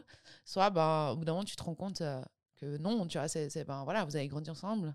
Mais Maintenant- maintenant, vous avez. euh, Maintenant, c'est chacun sa life, tu vois. Encore une fois, ça veut pas dire que. ce- Enfin, c'est pas pour dévaloriser ce que tu as Non, vécu non, plus, tu vois. Parce que vous êtes quand même construites ensemble. Oui, c'est dur, j'imagine. Ça doit être dur de, de se dire que les dix dernières années, du coup, que tu as vécues bah, sont liées à ton ex. Évidemment que ben voilà, vous avez beaucoup de choses en commun. Mais c'est pas pour autant que c'est dévalorisant de d'avoir vécu tout ça, quoi. Ah non, non, bah, de toute façon, les histoires d'amour, euh, euh, peu importe qu'elles te durent, euh, deux, comme tu disais, deux semaines, ou euh, cinq ans, ou six mois, ou six ans, ou dix ans, ce que tu vis à travers cette relation fait la personne que tu seras plus tard, tu vois. Bah, bien Enfin, sûr, ça amène mhm. quelque chose de toute façon. mais, mais que ce soit, en fait, que ce soit des relations amoureuses, amicales, Oui. enfin, tout. Je pense, tu vois, il y a plein, y a plein de fois des gens qui disent, ouais, je regrette d'avoir vécu ça avec telle ou Mhm. telle personne. Et je trouve que non, faut jamais regretter, il faut pas nier, tu vois. Bon, une fois que tu as passé le moment où tu es vénère de, ta, de ton deuil, hein, bien sûr. Oui. Mais euh, je pense qu'il faut jamais regretter euh, quoi que ce soit qui s'est passé. Parce qu'en fait, c'est vraiment le cheminement pour arriver à ce que tu es maintenant. C'est hyper niais, mais comme chaque expérience qui t'arrive dans la vie, en fait. Tout à fait. Oh, Qu'est-ce qu'on est philosophe Ouais, puis je vais pas te juger sur la niaiserie en tout cas.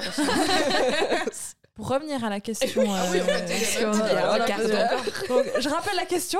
Vous voulez que je rappelle la question? Oui, parce que Dorine, bon, il n'y a pas de chiffre, donc peut-être qu'elle a retenu. Alors, la question est euh, pourquoi est-ce que l'amour est perçu comme un point central dans la vie? Dorine, cette fois, tu lèves la main pour de vrai? Ouais. Ok, alors vas-y. les comédies romantiques, hein. les contes de fées, les histoires qu'on se raconte et la musique, c'est ça qui fait aussi le point central. Tu vois, c'est genre, tu baignes, tu regardes les Disney. Alors maintenant, peut-être les Disney de cette époque, de notre Mhm. époque actuelle, mais de quand on était gamine, c'est-à-dire années 90, 2000. euh, le point central, c'était quand même l'amour. hein. Mhm. C'était quand même le petit prince qui vient de sauver, la, la princesse qui euh, est toute seule dans sa tour. Enfin voilà, c'est quand même euh, qui est pauvre, qui est pauvre, qui mais est mal habillé, Voilà. mais qui devient belle après. qui devient belle pour, pour son futur mec, qui fait tout pour la retrouver et qui l'embrasse pour la réveiller. Enfin, voilà, Mm.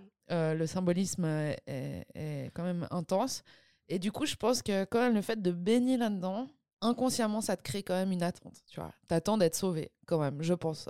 Et puis, ça fait rêver un peu quand même de, de trouver sa moitié, son âme sœur. Enfin, rien qu'en t'entendant parler, moi, ça me fait rêver, tu vois. Mais personnellement, plus j'y réfléchis, plus j'en parle et plus j'intellectualise ça, plus je me rends compte que c'est un schéma intégré socialement qui me convient plus en fait. J'ai envie d'arri- d'arriver à me remplir seule, à aimer ma solitude, parce qu'au final c'est un peu la seule chose. Genre, je vais mourir avec moi-même, tu vois. enfin, sans être dramatique, mais je veux dire, On parle de Je vais rupture, on parle de mort. Bienvenue c'était un épisode sur l'amour, je le rappelle, mais tu vois, enfin, je veux dire, je vais. La seule personne où c'est sûr et certain, Mm. tu vois, la, la seule, la seule chose qui sera, qui est figée, c'est que je vais vivre avec moi-même toute ma vie, jusqu'à ma mort. Et du coup, je trouve que c'est important de- que j'apprenne, enfin, qu'on apprenne à aimer sa solitude aussi. Et euh, bon, ok, c'est hyper cynique ce que je raconte, mais voilà, parce que la seule personne qu'on doit se coltiner toute sa vie, c'est nous. Donc aussi, autant réussir à s'aimer et à se suffire. Après, une fois que c'est acquis, peut-être bien que j'aurai l'énergie d'intégrer quelqu'un à mon intimité journalière. Mais même avec tout ça, c'est fort probable que je préfère vivre seule. Je reviens sur le fait que voilà, bah, moi, je me suis projetée dans une relation où je m'imaginais pas seule. Puis maintenant que je le suis plus, c'est un peu une deuxième, enfin, une deuxième vie qui s'offre à moi. Et je suis là, bah, autant profiter de ça. Puisque pendant dix ans, j'ai vécu avec quelqu'un où j'étais jamais seule, tu vois. Par rapport à la solitude, ça c'est vraiment un truc, je pense que euh, c'est une peur commune d'avoir peur de finir seul.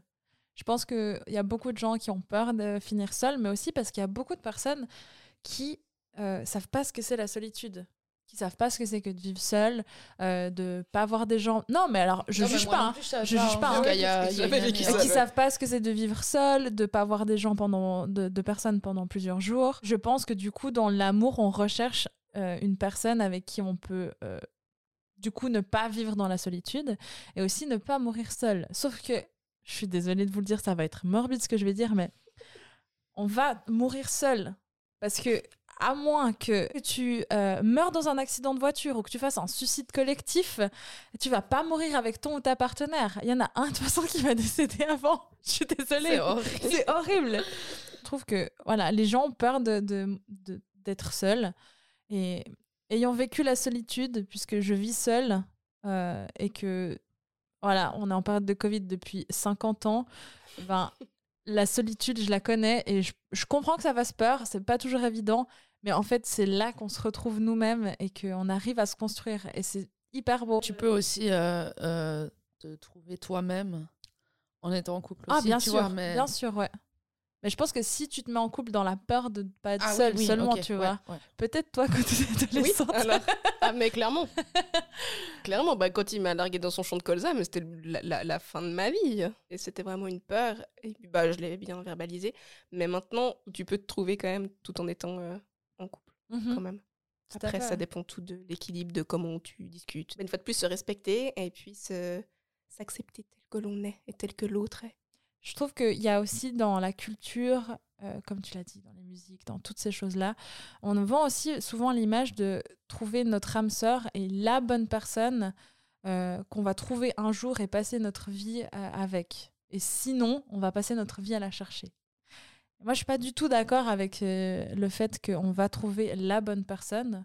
Moi, je pars du principe que dans ma vie, en tout cas pour moi, euh, j'ai rencontré des personnes et je vais rencontrer des personnes et il n'y en a pas une qui sera au-dessus du lot. Il y a des gens qui, euh, à un moment de ma vie, correspondent à ce que je suis, à ce que j'aime. À un autre moment de ma vie, ces personnes-là ben, seront différentes parce que j'aurai d'autres attentes, j'aurai d'autres envies. Et puis du coup, je je, suis, je fonctionne pas avec l'idée d'avoir une âme sœur.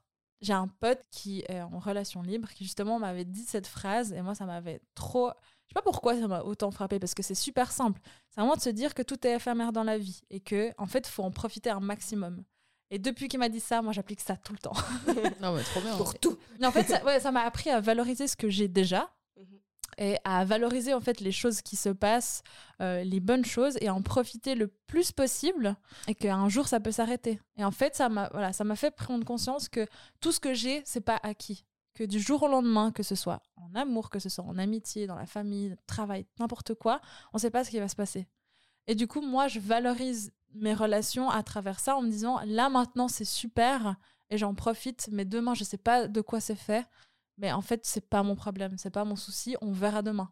Enfin, je pense que c'est ça qui m'a aidé à dédramatiser l'amour et à me dire que c'est pas grave quand euh, un couple se quitte, quand euh, quelque chose s'arrête. C'est parce que voilà, c'est comme ça. La vie est faite de choses qui commencent et qui s'arrêtent. Voilà, c'était mon point philo. Non, mais c'est vrai que euh, moi, je rejoins un peu sur le fait que je crois pas trop en l'âme sœur et à la personne, tu vois. Genre, la personne. Je pense que j'ai eu plein. En fait, toutes les personnes que j'ai fréquentées et que j'ai vraiment aimé, c'était la personne pour ce moment-là de ma vie, tu vois. C'était genre l'homme de ma vie à ce moment-là, la femme de ma vie à ce moment-là. Mhm. Et je crois que j'ai eu plein d'hommes de ma vie et plein de femmes de ma vie. Parce que même avec le recul, quand je suis plus avec ces personnes, enfin, quand euh, il y a eu des ruptures, enfin, je cancelle jamais ces personnes-là. Ouais, vois. elles t'ont apporté quelque chose à ce moment-là. Bah, après, la rupture fait qu'il n'y a plus cet apport-là. Ouais. Mais que avant ça, bah, c'était quelque chose de, de beau que tu as, que as vécu. Je pense que chacun a sa vision. Puis au Ouais. final, moi, je, je, je, profite de, cette rela- enfin, de la relation qu'on a comme si, enfin, comme si tout pouvait s'arrêter demain aussi. Ouais, donc tu as aussi cette vision de l'éphémère. j'ai aussi cette vision qui a été euh, vraiment. Bon, là, je repars du nouveau dans des histoires, mais euh, ma maman, après la séparation de mon papa, elle a eu une relation avec un, un monsieur qui était très chouette. Et euh, il s'est tué dans un accident, en fait. Et euh, nous, dans notre couple aussi, ça nous a amené quand même euh, ben, quelque chose. mal- Enfin, dans tout ça, on en tire quelque chose de positif, dans le sens où on profite encore plus intensément. Mhm. Donc au final, il y a aussi cette vision de l'éphémère, sauf que c'est de l'éphémère ensemble. Mais il y a aussi cette vision de faut Ouais. vraiment. Enfin, profite quoi. On a tous la même euh, notion des choses. mais On l'applique différemment. Ça trop Exactement. Ouais, c'est trop bien. On a parlé déjà de pas mal de manières de, de relationner, mais il y a quand même beaucoup, beaucoup de types de relations qui existent. Et du coup, sur la table, euh, il y a un bol avec euh, plein de petites euh, étiquettes sur lesquelles sont écrites différentes formes de relations. Du coup, on va à tour de rôle les lire. Et puis, on va un petit peu en discuter pour essayer de lister un peu en fait, toutes les formes de, de, de relations qu'on connaît. Morgane, je te laisse commencer. Plan cul. Ok. Bon, est-ce que tu connais? Non, je n'ai jamais eu. Et ça ne m'a jamais intéressé. Ok. Même si je voulais. Bah oui, mais parce qu'en fait, euh, t'es pas seule juste un soir. Donc je m'en fous de pas être seule juste un soir. Je voulais de la compagnie. Bah, après, tu peux avoir des plans cul euh, qui, qui durent, tu vois. Bah, pour moi, plan cul, c'est vraiment euh, quelqu'un avec qui tu couches de manière Ah, ça peut être répétée. régulier. Moi, à mon avis, c'est ça. C'est le- oui, c'est pas coup d'un soir. Ouais. en fait. Enfin, un one shot, quoi. Ouais, Ouais. c'est C'est différent. Mais même. Je- C'est mon petit côté fleur bleue. Allez, moi je tire aussi. Relation exclusive. Wow Eh bah, moi, je, bah, oui, je pense qu'on connaît tout ça. Moi, j'ai connu ça jusqu'à maintenant. Et actuellement, bah, on en parlera quand le petit papier sortira. Parce qu'on n'a pas besoin d'expliquer ce que c'est. Tout le monde sait. Moi, je tire un petit papier. Merci. Ah Relation libre. Ma définition, c'est une relation euh, où deux personnes sont ensemble, mais euh, elles s'entendent sur le fait qu'elles ont droit de coucher avec d'autres personnes. Après, ça peut prendre multiples formes, multiples. le- Il y a beaucoup de règles, mais voilà, j'imagine que c'est cette idée de dissocier en fait euh, l'amour qu'on a pour cette personne et les relations sexuelles, ce qui fait qu'on a le droit d'aller euh, coucher avec d'autres personnes sans que ça remette en question la relation ou l'amour qu'on a pour l'autre. Moi, j'ai jamais euh, fait ça. Euh, et du coup, avant, je comprenais vraiment pas ce que c'était. Et maintenant, voilà, il y a beaucoup de personnes qui m'en parlent. Je comprends et je, en fait, j'admire beaucoup en fait les personnes qui font ça. Peut-être qu'un jour je serai amenée à le faire, euh, mais je pense que c'est un truc où je dis là maintenant que je pourrais le faire, mais peut-être qu'un jour où ça se présente à moi, peut-être que je dirais non, en fait, ça me convient pas. Mais je pense que Dorine a plein de choses à dire là-dessus. Je sais pas si j'ai plein de choses à dire, mais ouais, bah, bah, comme je le disais avant, moi j'étais en relation, j'ai toujours été en relation exclusive. Ça fait des années et des années que j'ai des potes à moi qui se mettent à la relation libre ou au couple libre, ça dépend comment on en parle, mais euh, et ça m'a toujours fait me poser mes mille questions euh, où j'étais plutôt réfractaire. Tu vois, pareil que toi, je les admirais, mais j'étais là, mais jamais je pourrais, jamais. Je suis, enfin, quand même pour moi, enfin, il y avait une histoire de jalousie, il y avait une histoire de, voilà. Et je pense qu'en fait, la personne avec qui je suis, en fait, au début, sans rentrer trop dans les détails, mais en gros, au début, on se voyait un peu juste pour, euh, pour le cul. Euh, pendant super longtemps, on s'est vu un peu juste pour ça, mais on est plus devenus euh, sex friends, puisqu'on faisait pas que du cul. Enfin, on mangeait ensemble, on brunchait, on allait se balader, on allait au musée. Enfin, on était dans une relation que d'un œil extérieur, on aurait juste appelé ça un couple, sans vouloir labelliser. Et voilà. Et on a beaucoup discuté parce que de, voilà, de ce qu'on voulait, euh, du fait d'être en couple, d'être en couple exclusif. euh, Ça, a pris euh, beaucoup, beaucoup de temps pour trouver ce qui nous convenait. Et là, on a choisi de se mettre en, relation libre parce que ça nous met moins de pression. Après, je sais que c'est plus moi que cette personne qui le veut. Parce que voilà, moi j'ai. C'est hyper redondant, mais voilà. J'ai besoin d'une sorte de liberté actuellement. Me mettre avec quelqu'un de manière exclusive, ça me fait un peu peur. Il y a un peu de ça aussi. Ça me fait un peu peur euh, parce que j'ai peur de, de me perdre de nouveau et de repartir dans des schémas qui ne me conviennent pas. Euh, du coup, je, trouve pour moi, je dis pas que c'est la solution pour tout le monde, hein, du tout, mais pour moi, ma solution pour être heureuse en couple en ce moment, c'est vraiment genre pouvoir me dire que bon, si je sors et qu'il y a une meuf qui me plaît et qu'on se plaît mutuellement, ben, je peux y aller, c'est ok, il n'y a pas de souci, tu vois. Mais après, ben, par exemple, je suis pas sur des applis de rencontre actuellement parce que je cherche pas absolument à coucher avec d'autres personnes. C'est vraiment genre, si l'occasion se présente, j'ai cette liberté de, de pouvoir, et, et mon partenaire aussi, il peut le faire, tu vois. C'est c'est vraiment ça. Mais après, c'est vraiment, il faut une chier de communication. Il y a de nouveau, j'en parlais dans le premier épisode, le contrat. le contrat, c'est méga important. Ça, ça a l'air barbant comme ça, mais, mais je pense dans n'importe quel couple, c'est important, comme je le disais, mais je pense que dans, un, dans une relation libre, c'est encore plus important dans le sens que il faut dire, genre, ok, il faut se mettre d'accord. Ok, c'est des one-shots, ça veut dire, genre, tu as le droit de coucher une fois avec la personne et plus jamais tu la revois. Ou, euh, ou pas, te- savoir ce que tu as le droit de raconter, ce que l'autre veut savoir, enfin, tout ça. Parce que, enfin, voilà, euh, ben, typiquement, moi, ça m'est arrivé, j'ai- j'ai rencontré une meuf en soirée, on a couché ensemble et j'ai pas dit à mon partenaire, enfin, je lui ai pas répondu. Bon, parce que c'était pas encore très clair si on était en. Enfin, pour moi, c'était clair qu'on était en relation libre, pas forcément pour lui. Je suis désolée du reste, mais euh, voilà. Et du coup, ben, vu qu'on n'avait pas assez discuté, je pense, on savait pas exactement ce que l'autre voulait par rapport à ce que l'autre voulait savoir, ben, j'ai juste pas répondu pendant pratiquement 24 heures. ce qui a créé des, des grosses tensions, tu vois. Bah, euh, Ce qui fait que maintenant, on est au clair. Euh, je pense que encore plus que dans une relation exclusive, faut faut causer, faut communiquer, mais c'est le point. Alors déjà dans un couple, c'est le point d'honneur, mais là, vu que c'est quand même, euh, c'est quand même spécial. hein. On n'est pas habitué à, tu vois à accepter le fait que l'autre personne couche avec d'autres gens et que ce soit pas une raison de mettre un terme à ton mhm. couple, tu vois, à ta relation. Je trouve. euh, Mais je trouve ça hyper intéressant. Pour moi, c'est hyper intéressant. Ça me teste sur pas mal de choses. Ça me fait évoluer hyper vite sur ma jalousie, sur ma possessivité, sur mon, sur le contrôle. Tu vois aussi sur le fait que, enfin voilà, euh, il y a une petite part en nous, je pense, en tout le monde, tu sais, où on aime bien avoir le contrôle quand même. genre. Pour moi, c'est un excellent exercice. Et actuellement, c'est comme ça, mais je veux, je peux pas mettre ma main à couper que je serai toujours dans des relations libres, tu vois, par la suite. Ça dépend vraiment, ben, ça dépend de mon ma partenaire, ça dépend de ce que j'ai envie à ce moment-là. Enfin, voilà, peut-être que peut-être que je pense pas dans le prochain épisode, mais peut-être la saison prochaine, je serai là. ok, je suis en couple exclusif, les gars. Enfin, tu vois, c'est Ouais. c'est hyper fluide. Moi, j'adore cette idée de mettre de côté l'ego. Je trouve que l'ego, c'est ce qui euh, crée beaucoup de problèmes dans des relations.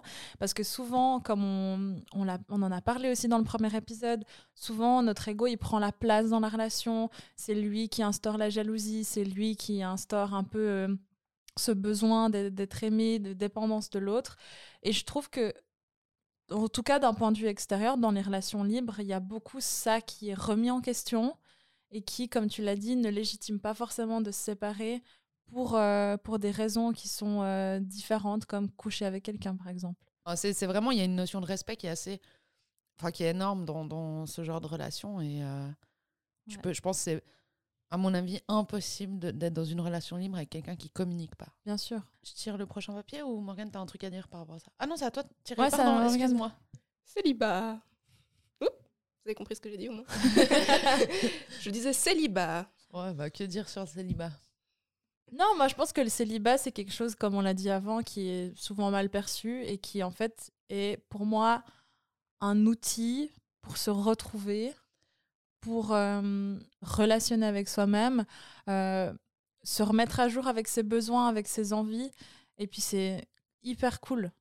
Franchement, j'en je- j'en ai trop marre des gens qui sont, qui sont tristes pour les gens célibataires. Ouais, il y a une différence entre le célibat choisi et le célibat Mm. euh, où t'as pas le choix parce que tu Ouais, rompre. Tu vois, je pense qu'il y a. Il peut être imposé, et puis ensuite il peut être accepté. Oui, hein. mais au premier pas, quand il est imposé, je pense pas que t'es heureuse ou heureux, tu vois. Ouais. Mais après, par contre, il y a des gens qui restent célibataires toute leur life, Mhm. qui ont des histoires à gauche à droite, mais qui se mettent pas en couple. Et, enfin, ils Et c'est ok, il y a des gens, il y a des gens qui n'aiment pas être en relation et ça aussi il faut le comprendre, il faut le respecter. Il y a des... c'est pas fait pour tout le monde non plus. Il y a Mhm. plein de gens qui, qui n'aiment pas ça. Bah, Il y en a pour toutes les envies. Voilà. Pour tous clair, les goûts. ça. tous les goûts. À moi. Euh, Sex Friends. Bah, c'est l'évolution du plan cul. Et C'est le Pokémon. c'est un peu, c'est un peu l'évolution Pokémon du, du plan cul, moi, je pense. Mhm. À toi, Julie. À moi, moi. À moi, moi. À moi, moi. Relation à distance. Ah. Vous avez déjà eu une relation à distance? Euh, ouais, moi, j'ai déjà expérimenté ça. J'aimais bien. Bon, j'ai. En vrai, j'ai vécu avec. Enfin, j'ai vécu. euh, ouais, alors, on va commencer comme ça. On va aller dans l'ordre Je comprends chronologique. rien, cette histoire. J'avais 16 ans. 17 16. Euh, par là. 16-17 par là. Mm. On était euh, au cours préparatoire à Vevey ensemble avec euh, Morgane. Et euh, je passais beaucoup de temps sur Internet. sur les Internets. et euh, j'ai rencontré deux gars dont j'étais, je pense, amoureuse. Mm. Ghost, clairement, j'étais amoureuse Mhm. de lui. Mhm. Si tu nous entends, Ghost, rappelle-toi. C'était sympa. Euh, on s'est jamais vu. Jamais. Encore maintenant, on s'est jamais vu, mais alors putain, on en a, pas, on en a passé du temps hein, à s'appeler, à s'écrire, à se faire des visios euh, sur MSN. Et euh, vraiment, j'ai vécu, je pense, une année. Ça a mais duré, hein. une année où, genre, j'étais amoureuse de ces deux gars. On devait se voir, mais à chaque fois, ça s'est pas fait pour X, Y raison.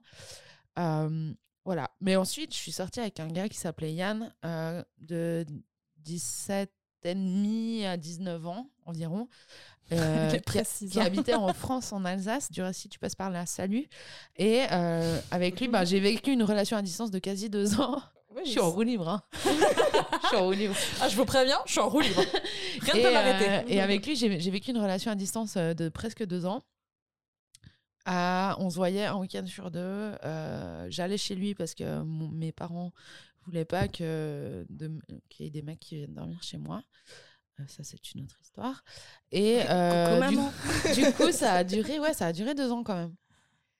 Et ça va, j'ai pas des souvenirs euh, négatifs de manque, tu vois. Mais après, c'était distance, c'est petite distance. Hein. Suisse-Alsace, c'est Mm. 3 heures de train, 4 Mm. heures. Ouais, mais fallait Oh, ça faire fait quand même. la différence. Hein. Mm, quand même. Tu peux pas te dire, ah, je passe vite un petit coup. Ouais, non. Ouais. Euh, Vous n'avez pas une relation à distance? Non. Quoi? Non. Ça, on s'envoyait des nudes hein, avec. euh, Oh, mais ça- c'était pas d'une ouf. qualité incroyable Ouais, euh, tu sais, sur c'est les l'époque- hogos. c'est les- ouais, avec le hogo. Tout ça l'ose comme ça lentement. Oh putain, ça doit être Je me super. rappelle qu'on s'envoyait des nudes. Et direct, on en a reparlé avec ma mère ce week-end. Pas des nudes, hein, bien sûr. Mais du, du coup, d'SMS Ah, envoyés. Ah ouais. Parce qu'à l'époque, c'était pas gratos. Il n'y avait pas WhatsApp. Hein. Non, puis les Hugo, c'était cher aussi l'abonnement. Ouais, c'était 25 balles Ah par ouais. mois C'est petite merde. pour avoir euh, MSN euh, Incroyable. partout. Enfin, c'était le WhatsApp. euh, C'est une autre vie hein, quand même hein, quand on y repense. Mais ma mère m'a dit, enfin j'avais des factures de 90 balles de téléphone. Enfin, J'envoyais des messages. euh, Ah ouais, ça coûtait cher à tes mais c'était parents 20 ça. centimes les, MS les SMS. ouais. Putain, c'est pour ça qu'on écrivait n'importe comment. Oui, puis tu sais, tu, tu mettais pas d'espace. Enfin, c'est Mm. pour ça qu'on écrivait mal. C'est pas maintenant, ça a plus aucune raison. si jamais. Plus d'excuses. Ça me fait, enfin, dernière anecdote là-dessus, mais ça me fait pire penser. J'étais vraiment plus jeune. Je rigole par principe. Il y avait un site internet où c'était, t'étais un mouton. tu devais aller te faire tondre et puis. Pardon? On revient sur le sujet des poils. du- de Non, mais t'étais, un mouton et tu devais aller te faire tondre et puis. Enfin, tu t'occupais de ton mouton en fait. Et tu devais le tondre et tout. Et et il y avait un chat. Il y avait un chat. Et là, je me rappelle, j'étais trop tombée amoureuse d'un gars. D'un berger. C'était un mouton aussi, c'était un mouton noir, je me rappelle, et moi j'étais un mouton gris, et on était trop amoureux, et, et je, je me rappelle que j'étais en vacances, et c'était un drame, j'étais en vacances au Diableret pour faire du ski, et je pouvais pas lui écrire, et il Oh. habitait Strasbourg, c'était le seul truc qu'il m'avait dit, je me rappelle plus de son nom, il habitait Strasbourg, et genre j'étais à mon camp de ski, et il y avait un mec qui venait de Strasbourg, et j'étais persuadée que c'était lui, mais je devais avoir genre 10 ans, 9 Est-ce que ans. tu es mouton noir Est-ce que tu es mouton noir? Je suis mouton gris. J'adore. Mais à part ça, c'était trop chouette. Et sur Second Life, je me suis mariée, tu vois, avec un gars. Waouh. Non, mais Quelle double vie tu Elle a eu tellement 12 000 vies dans Ah ouais, j'ai eu 12 000 vies avec Internet, j'ai eu vraiment beaucoup de vies. hein. Enfin bref, Petit billet. petit billet. Amant. Pas d'infidélité. Ah oui. Ouais, on précise. Hein. Oui, parce que amant, ça veut pas dire forcément, euh, tu vois, une maîtresse. Ou Ah un, oui, oui, oui. Un amant, parce Mhm. qu'on dit pas un maître. Non. C'est dommage. Bon. C'est c'est- c'est une autre, un autre type de relation encore. Le, le mec avec qui je suis actuellement, c'est ma relation primaire. Ouais. mon pilier de base de relation. Et euh, les autres personnes que je peux fréquenter sont mes amantes. Bah, pour moi, c'est des relations sexuelles et euh, pas forcément amoureuses, mais des relations style sex friends, tu vois. Ouais, mais c'est assez, assez nuancé, hein, amant. quand Mhm. même, C'est difficile. Oui. Enfin, Enfin, moi, j'ai découvert ce terme. On, va, on parle 50 000 fois de ce podcast, mais je l'ai découvert dans le cœur sur la table. Bah, D'ailleurs, écoutez-le, hein, parce que vu qu'on en parle autant, ça veut Mais finissez cet est- épisode d'abord. Voilà, merci. c'est quelqu'un avec qui tu couches, mais avec qui tu partages euh, des moments de tendresse. Ce qui, pour moi, le différencie du plan cul, parce que amant-amante, pour moi, je le vois plus de manière romantisée, mais Mhm. sans engagement. Sans forcément euh, engagement d'exclusivité ou engagement d'être ensemble. Et pour moi, c'est une relation qui est, qui est belle parce qu'elle euh, elle laisse place à la liberté de chacun et de chacune. Et puis pour moi, amant-amante, ça peut, être, ça peut arriver à tellement de moments. Ça peut être le début d'une relation exclusive, d'une relation non exclusive. Ça peut être, je sais pas, ton ex euh, avec qui tu, tu refais quelque chose. Ça peut être vraiment... Pour moi, c'est une belle forme de relation mais qui... tu qualifierais ton amant ou ton amante quelqu'un avec qui t'es pas en couple, en fait. Ouais. Ok. Bon. Je tire Ah ouais. Le polyamour. euh, Alors, Pourquoi, cet polyamour. je sais pas. Euh, bah, le polyamour, pour moi, c'est quand t'es vraiment. C'est genre le couple libre, sauf que tu tombes amoureux de tes amants Mhm. et tes amantes. Donc, tes autres partenaires. Petite anecdote, j'avais rencontré quelqu'un euh, qui était en polyamour et ça m'avait fasciné en même temps que ça m'avait fait trop peur parce qu'il y a quand même une histoire de gérer le temps. Mhm. Déjà, les couples libres, c'est déjà compliqué de gérer ton temps, tu vois. La vie, déjà, c'est compliqué à gérer le temps, tu vois. Mais après, les couples libres, c'est déjà quelque chose parce que tu as quand même plusieurs personnes qui rentrent en compte. Mais tu as une personne pilier, mais un polyamour, ça met tout le monde sur le même pied d'égalité. Mhm. Pour moi, et du coup, c'est genre, ben, tu as plein d'amoureuses et plein d'amoureux. Ce qui doit être super. Mais ça demande quand même beaucoup parce que tu as une. T'as telle ou telle personne le lundi, telle ou telle personne le Ouais, mardi, telle ou telle, tu vois. Sacrée Et organisation. C'est quand même une sacrée organisation. Avant que. Enfin, puis du coup, quand tu es dans, un, dans le polyamour, en tout cas, la personne que j'avais rencontrée me disait tout le monde était au courant de tout le monde. Tout le monde savait que tu avais d'autres amoureuses et d'autres Mhm. amoureux. Et du coup, des fois, ben, ils, ils- bouffaient tous ensemble, tu vois. Et, et je te parle pas que ça Ah ouais? finissait pas forcément par tous, tu vois. Mais Ouais. ils bouffaient tous ensemble et ils étaient. Bah, au final, en fait, t'élargis ton cercle. En fait, c'est comme si, si tu dis que ton couple, euh, ex- enfin, ton couple, c'est deux personnes, bah, tu rajoutes plein de personnes autour. Et puis finalement, des fois, toutes ces personnes-là, elles tombent toutes amoureuses. C'est assez fou. Mm, mais ça a l'air d'être bien compliqué. Ouais, je- ça multiplie euh, les potentielles complications. Moi, personnellement, j'aurais de la peine à me retrouver là-dedans parce que je peux peut-être me retrouver dans une image de, de, de couple libre. Mais pour moi, ce que je trouverais compliqué dans le polyamour, c'est que, je sais pas, moi, je peux pas être amoureuse de plusieurs personnes en même temps au même pied d'égalité. Mhm. Je pense que si je sais pas, je pense que déjà, moi, rarement, je suis amoureuse de plusieurs personnes en même temps. Mais je pense que si c'est le cas, il y en aurait une qui serait au-dessus du lot. Et, Mhm. et du coup, je pense que, je sais pas, moi, s'il y a quelqu'un, genre, euh, qui, que j'aime, j'ai envie de passer du temps avec elle, je, je sais pas, j'ai de la peine à m'imaginer que quand je suis avec l'autre, c'est la même qualité euh, de, temps parce que je pense que, je sais pas, je, je penserai à l'autre pendant que je suis avec l'un. Enfin, je- j'ai de la peine à me figurer ça. Je, je trouve ça super pour les personnes qui se retrouvent là-dedans et qui arrivent à trouver des personnes qui sont ok avec ça parce que je pense que ça doit pas être euh, enfin ça doit pas être facile de trouver des gens qui sont d'accord avec ça qui qui le vivent bien mais moi j'arrive pas du tout à me retrouver dans cette image d'avoir tout le monde sur le même pied d'égalité Mm. Oui, Mais si tu regardes, par exemple, tes parents, vous êtes trois sœurs. oh là là, l'image que tu non, vas faire non, mais tes parents, ils aiment tes trois sœurs de la même manière. ouais mais mes parents ils... déjà ils ont pas le choix de nous aimer Non, mais je veux dire, tu vois, genre. euh, Alors, on va le voir autrement. Mes amis, je les aime de la même manière. Tu vois? Oui bien sûr Mon- Dans Alors, mon oui, alors- Tu vois? ouais Donc, du coup, c'est une part de gâteau. L'amour, c'est une part de gâteau. Euh, non, attends, est-ce que c'est une part de gâteau? Attends. C'est un gros gâteau non c'est une pizza une pizza une pizza Non, mais non, c'est pas une Ça pizza. finir en justement. yogourt. quoi. Bah si, pour moi c'est une pizza parce que sur une part il y a plus ou moins de tomates cerises, sur l'autre il y a un peu moins de tomates cerises, et puis du coup bah il y a une part que je préfère. C'est très très imagé euh, ce podcast. J'ai faim. Ok. Dernier. Ça, ça concerne tout le monde. Vivre en ménage. Moi, je peux commencer. Vas-y. Peu importe la relation que j'ai, je sais que je veux plus vivre en ménage. Comme ça, c'est clair. Et euh, mais ça veut pas dire que j'aime moins la personne avec qui je suis. Tu vois. C'est- Enfin, pour moi, c'est pas obligatoire. Mais c'est que tu as, vraiment appris à apprécier tellement juste ta présence que Ah ouais. c'est vraiment ta bulle. Ouais. Ah, j'ai- j'aime ce trop. Non, vraiment, c'est vraiment ma bulle et genre, j'ai- j'ai- j'aime bien. euh, Enfin, je sens, il y a des moments où genre il y a quelqu'un chez moi depuis un peu trop longtemps.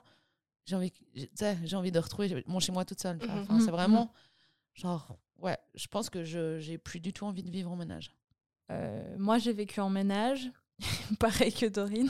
J'ai plus du tout envie que ça se reproduise.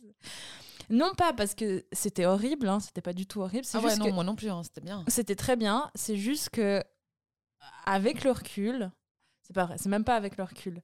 Parce que mon ex me rejoint. Non, non, mon ex me rejoint là-dessus. On a apprécié euh, vivre ensemble, mais on était tous les deux très heureux de vivre euh, séparés après.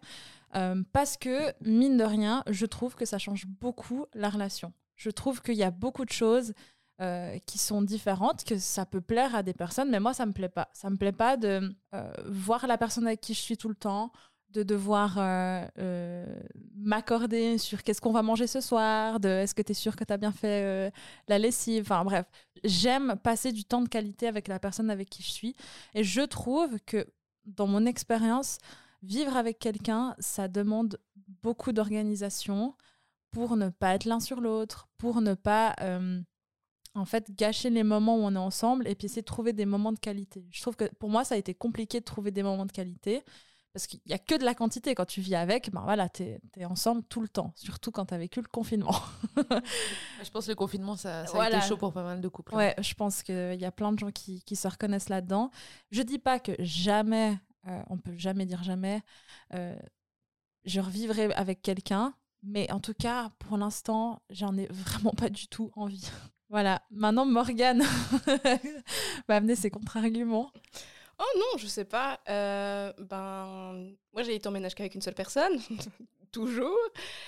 Euh, nous, on a l'avantage qu'il a des horaires euh, irréguliers.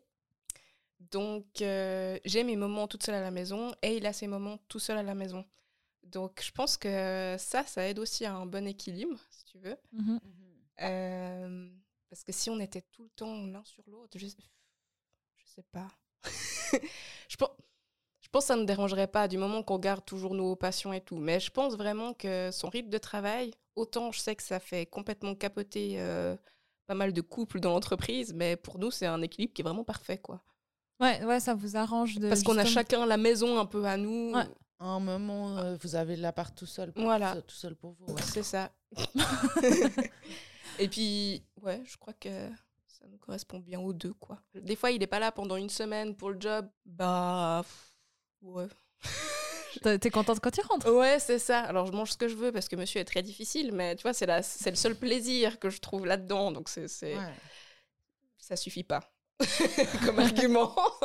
bah, c'est la preuve que, que ça te convient clairement, la manière dont vous, euh, dont vous vivez. C'est ça. Alors qu'il est bordélique, je suis maniaque, mais ça se passe bien quand même.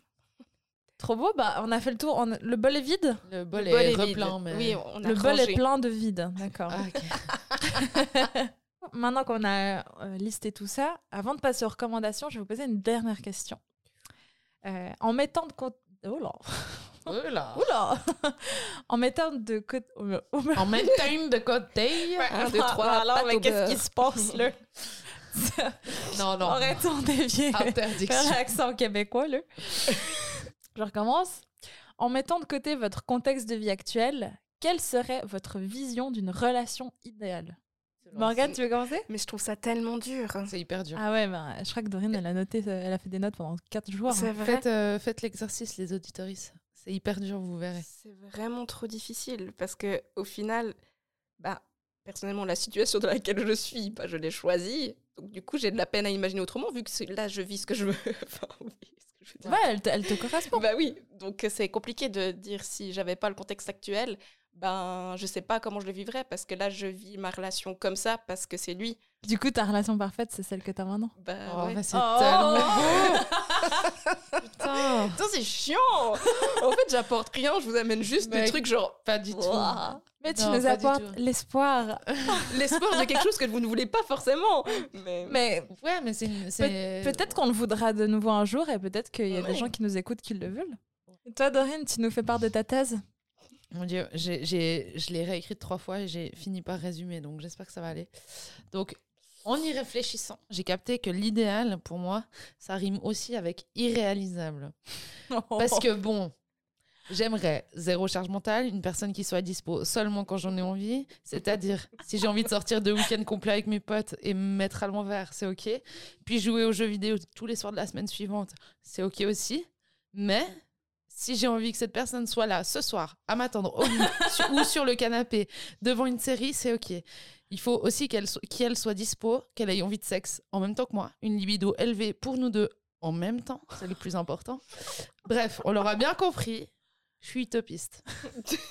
Mais du coup, je brode mes relations en trouvant des personnes qui sont, qui sont dans la même idée de liberté et, et qui ont ce même besoin de se retrouver seules. Et c'est comme ça que j'ai trouvé mon équilibre pour l'instant. Mais comme on dit, rien n'est figé. Je pense que j'ai une relation idéale, plus ou moins. Oh, toi aussi, t'es toute dégoulinante. Pas trop. Hein. Exagérons pas quand même. Dit l'ex fleur bleue qui n'a plus que deux, trois pétales qui se courent après. Une. Une seule. On dit pas un pétale? Un pétale, je Moi, je dis une pétale. Ah, ça me perturbe. Je dis une chips, le wifi, le Nutella, ok? Ça, je te rejoins. Mais Ouais, c'est- moi par aussi. contre, c'est un pétale. C'est une pétale. Mais du coup, ouais, voilà. Enfin, en gros, ma relation idéale, c'est un truc. En fait, il faut que je, sois en relation avec moi-même et mes sextoys. Je pense que c'est tout. non, mais c'est vrai. J'ai besoin de quelqu'un de dispo que quand j'en ai envie. Enfin, j'ai besoin. Dans l'idéal, j'aimerais ça. Donc, enfin, je veux dire, ok, c'est un peu violent. Mais c'est vrai. En fait, non, non, voilà. Oui, mais je, je sais ce pas- qu'il faut. Il je- me faut une relation avec moi-même, mes sextoys et puis un truc qui masse le dos que j'ai découvert grâce à Julie. Et voilà, j'ai plus besoin de rien d'autre. Mais Ah, t'as le même Ouais, Benjamin, il me l'a Non, offert euh, l'autre jour. Mais c'est génial. Dorine, Ça, elle vient chez moi, elle voit mon appareil de massage, elle le met, et tout d'un coup, elle commence à jouir sur mon canapé. Non, hey, j'ai quand même- Mais j'étais pas loin. Mais les gens qui l'ont testé diront la même chose. La première fois que tu le testes, euh, c'est quand même très spécial comme euh, sensation. Et après, tu t'y fais. Comme les sextoys. Comme les sextoys. Et... Et toi, Julie, est-ce que tu veux nous faire part de ta relation idéale? Hmm, elle ressemble quand même pas mal à la tienne. J'ai essayé d'être utopiste en étant à la fois réaliste tout en sachant que ça n'arrivera jamais. Ah, c'est exactement comme moi. Ok, alors moi, je veux une relation qui a une bonne balance pour la liberté de chacun. Ça veut dire une personne que je verrai de temps en temps, c'est-à-dire une à deux fois par semaine, pas trop non plus. Bon, c'est pas mal une à deux fois. par semaine. Voilà, pas tu vois, voilà. Comme je disais au tout début que je me sentirais jamais obligée de l'inviter à telle ou telle fête, que ce soit Noël, que ce soit euh, un anniversaire et tout, je l'invite si j'ai envie de l'inviter. Évidemment, on aurait un respect de ouf l'un pour l'autre, on mettrait notre ego de côté, on serait heureux à chaque fois pour les succès de l'autre, sans jamais être jaloux ou quoi que ce soit. Euh, on serait exclusif, mais si un jour on veut que ça change, on pourrait en discuter. Ce serait quelqu'un euh, dont je serais très proche et que je serais connectée, mais euh, que je ne me sentirais jamais obligée d'écrire, d'appeler ou de voir tous les jours. Et ce genre de personne où on sait qu'il y a une connexion. Bah, pas de charge mentale. Quoi. Voilà, pas de charge mentale, pas, pas euh, forcément. pardon, mais je suis pas du genre à envoyer une photo de mon plat. Dorine, elle Moi, me j'aime tire- bien parce que la personne que j'ai rencontrée aime ça. Dorine, elle me tire un pire fuck. Mais je une juge pas, je juge pas. Mais par exemple, cuisinière aussi. moi, moi j'envoie des photos de mes plats, mais genre à d'autres personnes, tu vois. Toi, Dorine, je t'envoie des photos de mes plats, mais je vais pas envoyer ça à la personne que j'aime parce que c'est pas le même genre de relation. Mais je juge pas. On n'est pas assez intime pour ça. c'est personnel une assiette, ok? C'est grave perso. Mais moi, j'aime trop. J'aime trop faire ça. Euh, et du coup, on se voit quand on a envie, sans se sentir obligé, pour passer des moments de qualité et non pas de quantité. J'adore cette phrase. Mais du coup, euh, ça implique aussi, comme tu l'as dit, que quand moi j'ai envie, il faut que cette personne ait envie et soit disponible, ce Bien qui sûr. est rare, euh, mon cas. Donc c'est voilà, Enfin, c'est c'est pas toujours parfait, quoi. Et puis, si ça va plus, on décide de se séparer et on reste pas dans le déni, mais on reste amis. Ouais, ça alors, c'est clair. Voilà. Et puis du coup, ça, c'est ma vision actuelle. Peut-être que dans six mois, euh, ça sera complètement On en reparle dans six mois. On passe au reco ou bien? Ouais, on passe au recours ou quoi? Les recommandations culturelles. Du coup, maintenant, les recommandations culturelles. Donc, un compte Instagram, un livre, un film, une série, une musique, peu importe, quelque chose en lien avec le sujet du jour. Est-ce que, Morgane, tu peux commencer avec ta reco? Oui. Euh, je vais vous parler d'un livre qui, pour moi, correspond autant pour les relations euh, amoureuses, amicales, enfin familiales. Pour moi, ça, ça peut parler euh, pour tout. C'est le, Les cinq langages de l'amour de Gary Chapman. Après, si vous voulez pas lire le livre, je pense qu'il y a des podcasts et tout ça là-dessus. J'explique un petit peu le principe. Mhm. Vas-y. Alors, il y a cinq langages de l'amour. Normalement, on en parle un seul. Donc, on a, ça me fait sourire parce que Julie, tu l'as beaucoup dit, mais il y a les moments de qualité. Il y a les cadeaux, le toucher physique, les paroles valorisantes et les services rendus. Non, mais ce livre vous montre ben, votre manière, enfin, vous trouvez votre manière un petit peu de- de- d'aimer, si on veut. Et puis, ça vous permet aussi de vous rendre compte que bah, la personne avec qui vous êtes, ou votre ami, ou peu importe, n'a pas forcément le même langage, mais ça peut apprendre, du coup, à, à voir certaines choses. Parce que des fois, des gens vous diront euh, Ouais, non, mais tu vois, moi j'ai fait tout ça, puis elle, elle a rien fait. Mais c'est peut-être juste qu'elle parle pas la même chose. Peut-être que toi, Mm. tu as besoin de toucher physique, mais elle, elle a besoin qu'on lui rende service. Puis toi, ça ne viendrait même pas à l'idée que rendre service, c'est une preuve d'amour, en fait. Ouais. Donc, euh, c'est hyper intéressant. De- dans le livre, il y a plein d'exemples concrets euh, de situations. Et euh, il est facile à lire. Ah, il est facile à lire, ce livre. et, euh, et ouais, je le trouve pas mal. Enfin, en tout cas, il m'a pas mal apporté. Et euh, bah, il apporte aussi euh, à mes clients. Donc, euh, Ça donne envie en Ouais, tout c'est cas. cool. J'avais, j'avais bien entendu euh, le, le concept des langages euh, de l'amour, Mhm. que je trouve assez cool. Sauf que moi, j'ai essayé de comprendre le mien. Je, je- in- incapable de savoir. Incapable. il fallait peut-être creuser plus loin. Je sais Ouais. pas. Bon, tu as quand même dit beaucoup moments de qualité. Donc, euh, Bah, Ah ouais. ouais. En fait, moi, je croyais qu'il y en avait quatre. Du coup, celui-là, je l'ai skippé. C'est peut-être celui-là le mien, en fait. bah, je sais pas. Toi, Dorine, t'aurais une idée de... Enfin, pardon, De- je pars dans autre Non, chose. non, vas-y. mais- Mon- de quoi Mon love Ouais. language Ouais. Euh, Clairement, la bouffe. Putain. Mais- non, mais clairement. Mais c'est pas un langage. Mais c'est Bah, ça c'est peut être dans service rendu. Ouais, ça ouais, cadeau. alors, alors, clairement, c'est les services rendus. Parce que. Non, non, mais clairement. Non, mais oui, mais d'accord, mais. La bouffe. Non, mais c'est vrai. Non, mais c'est vrai, tu vois. Genre, la nourriture, pour moi, c'est vraiment une Oui. manière de- d'exprimer mon amour, que ce soit amical ou, ou amoureux, tu vois. C'est vrai. Mais euh, tout ce qui est service rendu aussi, Bah oui, mais du coup, faire à manger à quelqu'un, pour moi, c'est. c'est un service. ouais, pour moi, ça rentre dans les services. Ou un cadeau. Ouais, ouais, c'est un cadeau. Ouais, mais je pense que j'ai un peu les deux. On en a qu'un. Et toi, Ah, J'en ai qu'un. Il faut que je lise ce livre, hein, peut-être. Moi, c'est les paroles valorisantes. Ça, ça Oh, pas ça te va trop bien. Ça te va trop bien. Ça m'étonne pas du tout. moi, j'ai trop besoin qu'on me dise euh, qu'on est fier de moi. Je crois que, ouais, on peut pas me faire plus plaisir qu'en me disant Ah, je suis fier de toi. Ah, mais du coup, Mais c'est love language, c'est ce que Ah. toi, tu À as besoin. besoin. Ah, Ah. besoin. Mais toi, tu Alors, exprimes besoin comme. ça, Alors, c'est comme ça que tu as besoin et c'est comme ça que tu l'exprimes Ah, aussi c'est en la général. même Ah, chose. c'est forcément lié, comme tu Ah. l'exprimes et comme tu en as besoin. Ouais. J'avoue. Moi, je serais le genre à dire des petits mots gentils. Bon, en ça vrai, pas. on a un peu de tout quand même, j'imagine. Alors, il y a peut-être un petit truc, mais il y a quand même une prédominance Mhm. sur quelque chose. Après, ben, c'est pas parce que euh, tu, tu ne, tu ne fonctionnes pas avec les paroles valorisantes que tu peux pas dire à quelqu'un que, que je sais pas, que t'es fier de Oh, ouais, quoi. Mais c'est peut-être pas toi, ta manière de dire ah bah je t'aime, quoi. Ok, ok. Intéressant. Mais, Dorine, ta reco? Alors, euh, bah, tu sais, c'est marrant parce que les deux derniers épisodes, c'était que des pages Insta, à part Sam qui avait reco- recommandé, reco- recommandé, recommandé une musique, mais sinon c'était que des pages Insta. Et je crois qu'aujourd'hui, ce sera que des livres.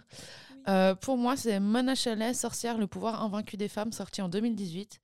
Euh, petit rappel, ben, euh, Mona Chollet, c'est une essayiste et autrice suisse. Poup, poup.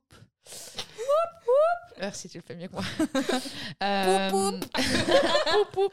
J'arrive pas du tout à résumer ce livre, mais euh, euh, allez voir parce qu'il est vraiment super. Mais en fait, Je- J'ai pas les mots. Allez, li- allez le Je lire. sais pas, je sais pas ce qu'il raconte, hein, mais non, pas du tout. Non, j'ai j'ai adoré. En fait, je me rappelle surtout d'un passage, mais euh, euh, en fait, j'ai acheté ce livre il y a deux ans. J'étais en pleine rupture encore, et euh, j'avais un peu peur de voir toutes mes désillusions, enfin toutes les désillusions d'une rupture, tu vois. Et ce livre, ça a été un peu un électrochoc pour moi. Il m'a révélé que d'autres façons de relationner étaient possibles. De vivre sa vie en tant que femme, c'était différent, tu vois. C'était pas obligé Mhm. de la vivre comme je pensais qu'on devait la vivre, tu vois. C'est-à-dire, pour moi, c'était vraiment genre, on est en couple. Enfin, moi, je vivais dans l'escalator euh, social, même. euh, euh, non, l'escalator relationnel ouais. Et social. Mais. euh, et ça m'a un peu ouvert les yeux sur la maternité, comme quoi c'était pas forcément obligatoire. Puis ça a été un sacré truc pour moi, tu vois. Euh, il y a tout un passage où elle parle justement, où elle, elle a écrit que justement, est-ce que la, la maternité, c'est un vrai, une vraie envie en soi ou si c'est une envie qu'on nous a posée sur le, le crâne Mhm. depuis, enfin parce qu'on est un vaisseau, tu vois, un vaisseau qui va permettre de d'amener de, la vie sur Terre, tu vois. Mhm. Enfin, vous aurez remarqué, j'arrive très mal à expliquer mes recommandations, mais euh, voilà, j'aime beaucoup euh, ce, livre de Mona Chollet. Allez-y. Et toi, Julie? Ah, je vais encore moins bien décrire mon livre parce que euh, il est assez compliqué. Le livre que je recommande, c'est Les sentiments du prince Charles de Liv Stromquist, qui est une autrice suédoise féministe. Euh, donc c'est un essai féministe sous forme de bande dessinée. C'est un essai sur les relations amoureuses hétérosexuelles et sur les différences de perception de ces mêmes relations entre les hommes et les femmes cis. Ça aborde la question des stéréotypes de genre et du patriarcat dans les couples traditionnels. La théorie de, cette euh, autrice, c'est que les hommes s'enferment souvent dans une vision basée sur l'ego et la domination, et les femmes, elles, s'enferment dans une vision de dépendance et de don de soi. Et elle explique que en continuant de s'enfermer dans ces schémas-là, on court à la perte de tout type de relation. Ça sonne un petit peu comme une petite branlette intellectuelle, mais euh, ce livre, il est hyper intéressant et il Je est trop bien documenté. Euh, il est lourd à lire, franchement, ça m'a pas fait du bien de le lire, on va être honnête, hein, parce que on s'identifie dans certains passages et puis il est aussi compliqué des fois à analyser, mais euh, il y a quand même beaucoup d'humour là-dedans et euh, c'est vraiment un des tout premiers livres féministes que j'ai lu et qui a vraiment genre voilà qui a confirmé mon éveil féministe. Et euh, voilà pas facile à décrire mais franchement je vous conseille vraiment de le lire. En plus je crois qu'il a tellement eu de succès qu'il y a une pièce euh, de théâtre ou bien une comédie musicale qui a été basée sur ce livre. Et euh, l'autrice a énormément d'autres œuvres que je vais sûrement recommander par la suite qui sont hyper intéressantes toujours dans le même domaine. Donc voilà. En conclusion, on va en tout cas remercier la pop culture d'avoir placé l'amour comme la ligne d'arrivée d'une vie accomplie, parce qu'on se rend compte que, sans devenir cynique, l'amour est différent de ce qu'on a pu nous le faire croire, mais qu'il existe bel et bien, et qu'il peut être beau dans des formes et des schémas différents, avec ses imperfections, pourvu qu'on communique et qu'on reste honnête envers soi-même et les autres. Yes Eh oui, Très parce- belle conclusion, disons. bah oui, ça fait, on l'a pas du tout écrite, Pas euh, tout. réécrite et, et répétée. c'était bien écrit. Voilà, je pense que ça résume bien le l'épisode du jour. En tout cas, merci beaucoup Morgane d'être venue aujourd'hui. Avec plaisir, merci à vous, ce fut chouette. C'était super et on te souhaite un magnifique mariage pour cet été. Merci. N'hésitez pas à nous suivre sur Instagram @les.medusa et à noter le podcast de préférence 5 étoiles s'il vous plaît. Merci beaucoup. On se retrouve le mois prochain avec une nouvelle invitée et un nouveau sujet. Merci beaucoup de nous avoir écoutés et à bientôt. Bye bye Vous venez d'écouter les Médusas. Merci d'être resté jusqu'à la fin. Bisous.